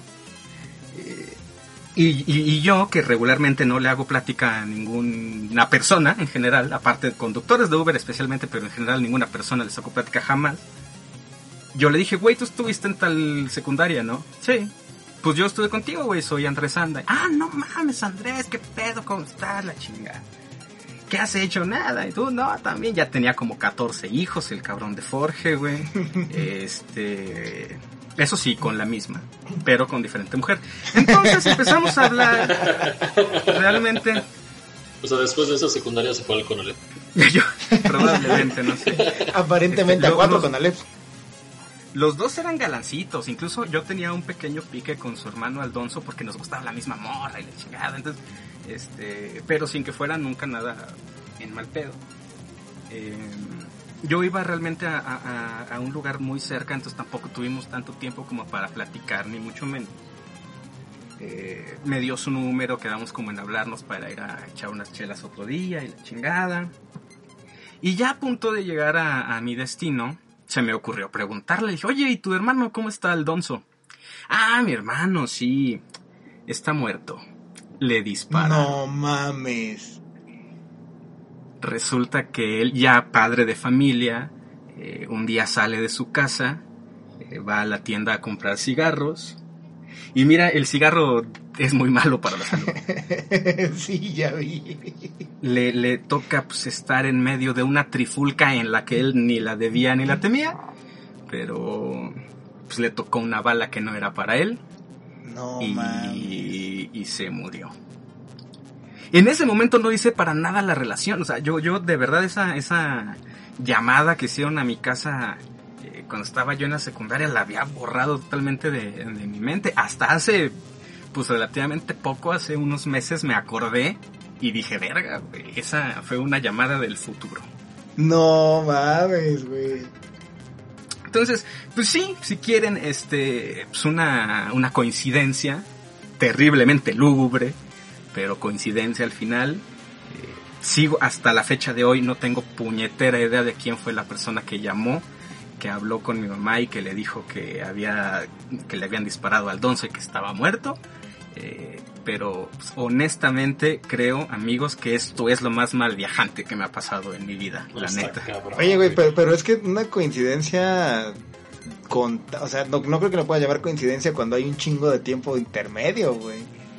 Pues es que yo qué te digo, o sea, no, no o sea, digo, y ustedes se acordan de esa época, o sea, no tenías un teléfono celular, no había como esta privacidad y, y el teléfono de la casa, el teléfono fijo, pues era tu medio de comunicación y, y pues no sé, o sea, no, no, no, Sí, si me- no tenías identificador de llamadas, no exactamente, güey. exacto, o sea, Y- y de hecho, cualquier persona puede. Para esa época también estaba cabrón tener identificador porque era mucha lana la que se pagaba por un aparatito, güey. Sí, entonces pues realmente no, nunca, nunca he sabido qué, qué pasó. O sea, yo un poco de, de, de lo que lamento de aquello, de aquel día fue que al poco tiempo de que Forge me, me pasó su número, se me perdió el teléfono y, y nunca le pude hablar. No sé si el güey pensó que, que soy un culero que nunca se quiso poner en contacto, pero pues después me cayó el 20 de verga, güey. Tal vez haber indagado un poquito ahí en, en detalles hubiera esclarecido algo. Hasta la fecha de hoy no sé qué chingados pasó, no sé quién llamó. Pero yo estoy completamente convencido de que, de que, o sea, mi mamá no estaba mintiendo, no tenía manera de conocer específicamente los nombres de estas dos personas. No, y aparte fue algo, como te digo, que pasó mucho tiempo después, o sea, eso es lo cabrón, güey. Ujú, Sí, sí, no sí, sí. mames. Estuvo muy cabrón. Está como para Sí, ir a los registros de las llamadas de tu casa y buscar De 1998 qué estaría. año fue. Pero estaría súper chingón, ¿no? Como que coincidiera con la muerte, con la fecha de la muerte de la persona.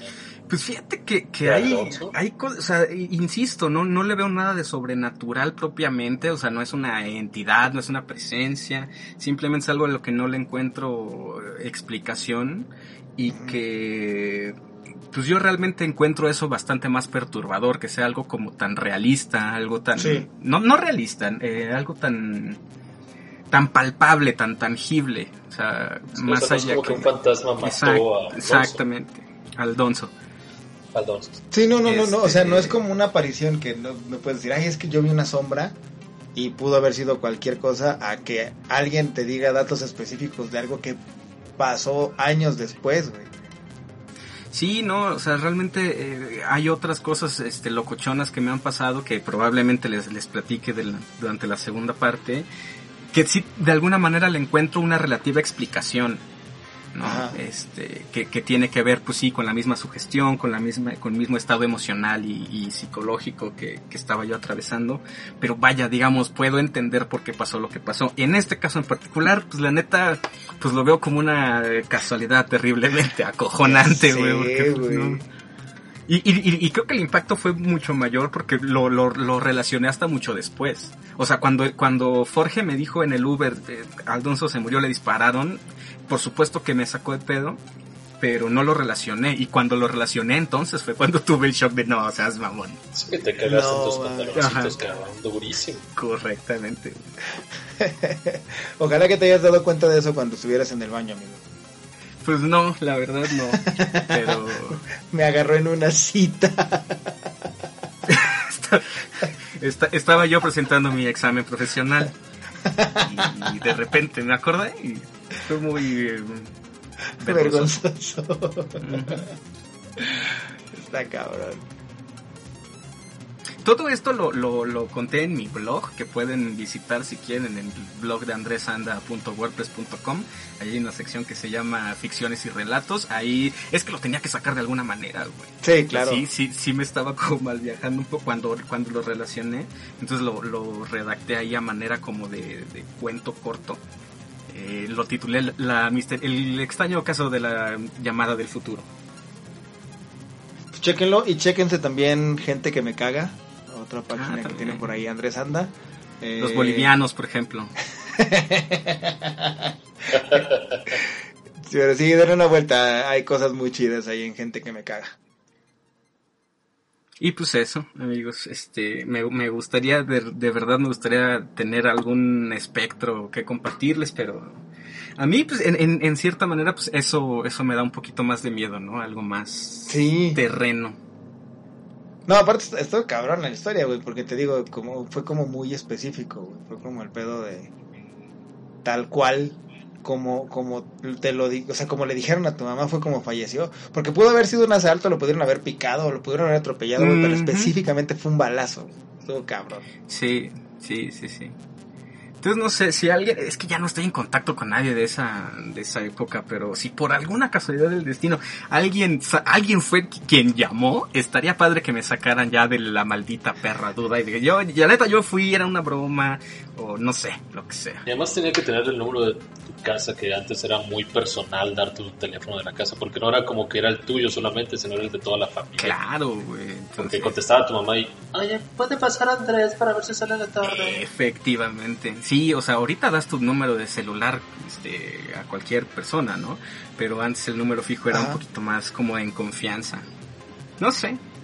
Muchas dudas, amigos. Ya sé, güey. Pero está muy buena la historia, la neta. Muy, muy buena. De hecho, como tú dices, lo que da más miedo es cuando pasa algo físico, algo en la realidad. Pero es justo lo que comentábamos, ¿no? O sea, yo al no tener yo ninguna experiencia paranormal, pues de repente, este, me resulta totalmente ajeno. Entonces me llama la atención, me da curiosidad, porque no he vivido nada, nada de ese tipo de cosas. Muy bien. No, y para el siguiente programa les tengo una bien chida también. Más que También- básicamente, básicamente son una serie de casualidades también muy cabronas. Ok. Tengo unas donde podemos tener cheneques o chaneques, no recuerdo cómo dicen Chaneque. ¿no? Chaneque en Veracruz, exactamente. Tengo otras de aliens. Esa es buena, yo, eh, esa es la, la de tu mamá con la ouija también está chida. Sí, está buena. está buena. O el sea el que siguiente sí. programa va a estar coquetón también. Sí, si el primer programa les gustó, van a ver que el segundo va a estar mucho mejor. Entonces, ¿qué procede? ¿Tienes alguna cortita, Cobos? Me gustaría guardarlas, pero tengo una corta como la de Ian. La mía no es corta. Soy, soy, tan, soy tan inmaduro. Creo que es corta, pero es muy, muy terrorífica, la verdad. Me morí ayer. Yo Sí, me te cagas. cago, güey.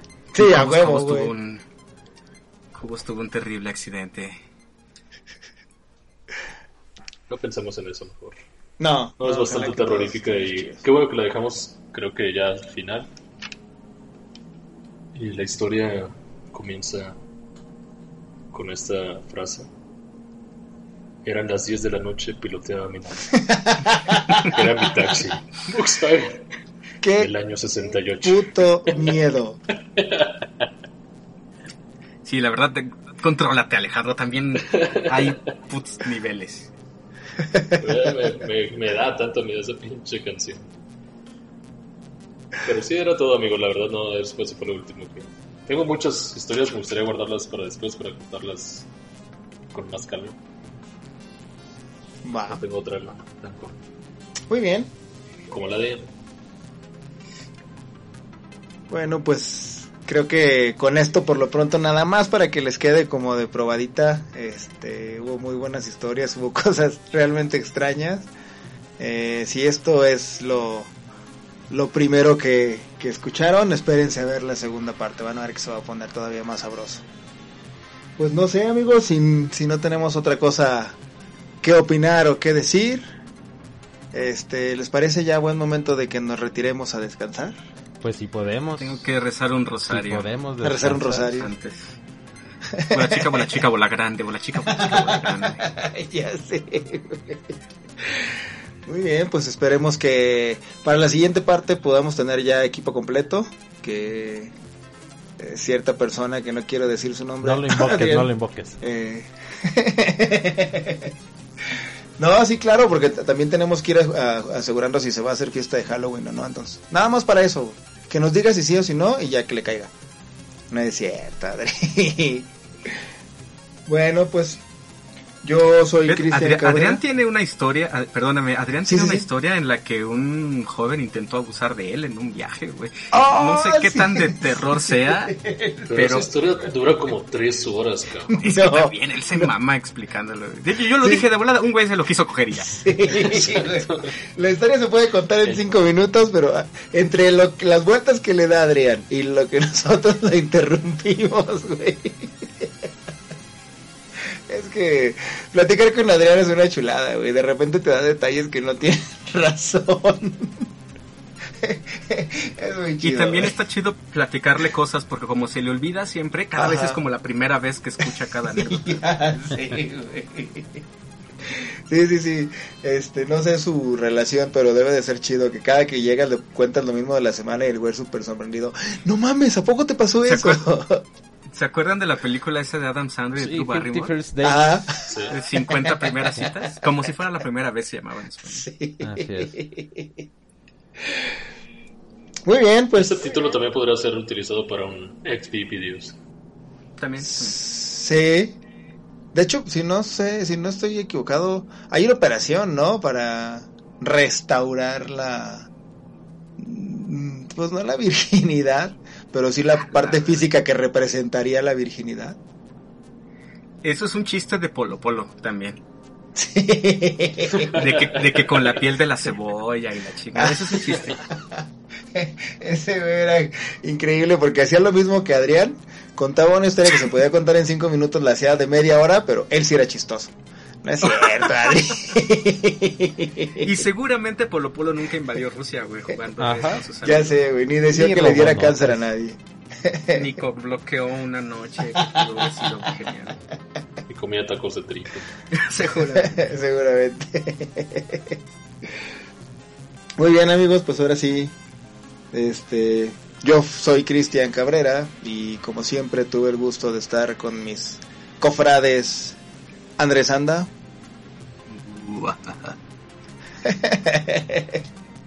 y Anosuna. Buenas noches y que los espíritus y las entidades los acompañen. Ah, chingas a tu madre, que te acompañen a ti. Que se queden contigo, cabrón. Es el deseo más horrible que vean. ya sé, güey. Ni que Adrián me deseara que me diera cáncer me dolió tanto.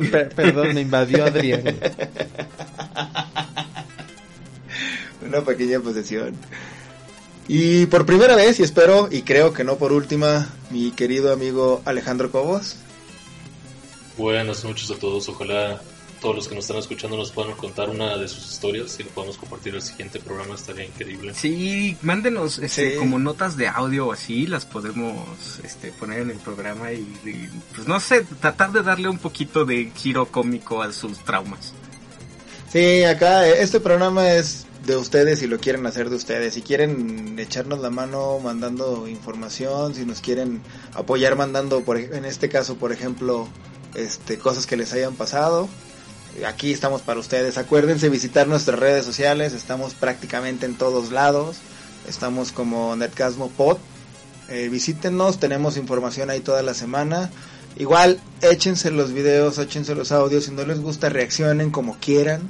Eh, dislike, like, lo que ustedes quieran, comenten. Si tienen alguna opinión contraria a lo que nosotros dijimos, ya saben que van a ser bienvenidos y ventaneados acá en el programa. La, ve- la ventaja con nosotros es que todo mundo tiene derecho de réplica. Si tú no estás de acuerdo en algo y lo sí. expresas, sin ningún pedo podemos estar aquí debatiéndolo y platicándolo contigo. Entonces, ahí échenos la mano. Un like no les cuesta nada y a nosotros nos ayuda un chingo. Un dislike igual no les cuesta nada y también nos ayuda un chingo. Entonces, pues ahí tienen ya toda la información.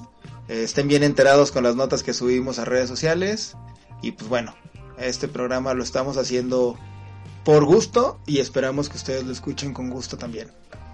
Nosotros Por fuimos- susto, diría yo. por susto en esta ocasión, ajá. Ah, espérense el segundo, la segunda parte de este programa, porque por lo que vemos se va a poner muy chingón. Entonces nosotros. Su ¿Qué puta madre, con esa? Ver, es que aparte con el eco, güey. sí Eso-. Todo- mira, Ya, no, ya, ya mamaste, güey. Las, las primeras estuvieron chidas. Eso, eh, Sí, la- sí, las sí. primeras estuvieron casi al punto de las de. Ay, güey, ¿cómo se llama el que hace la. la Vincent risa Price. En, en- Vincent Price, en el video de Michael Jackson. Ya con la última sí te mamaste, Covitus.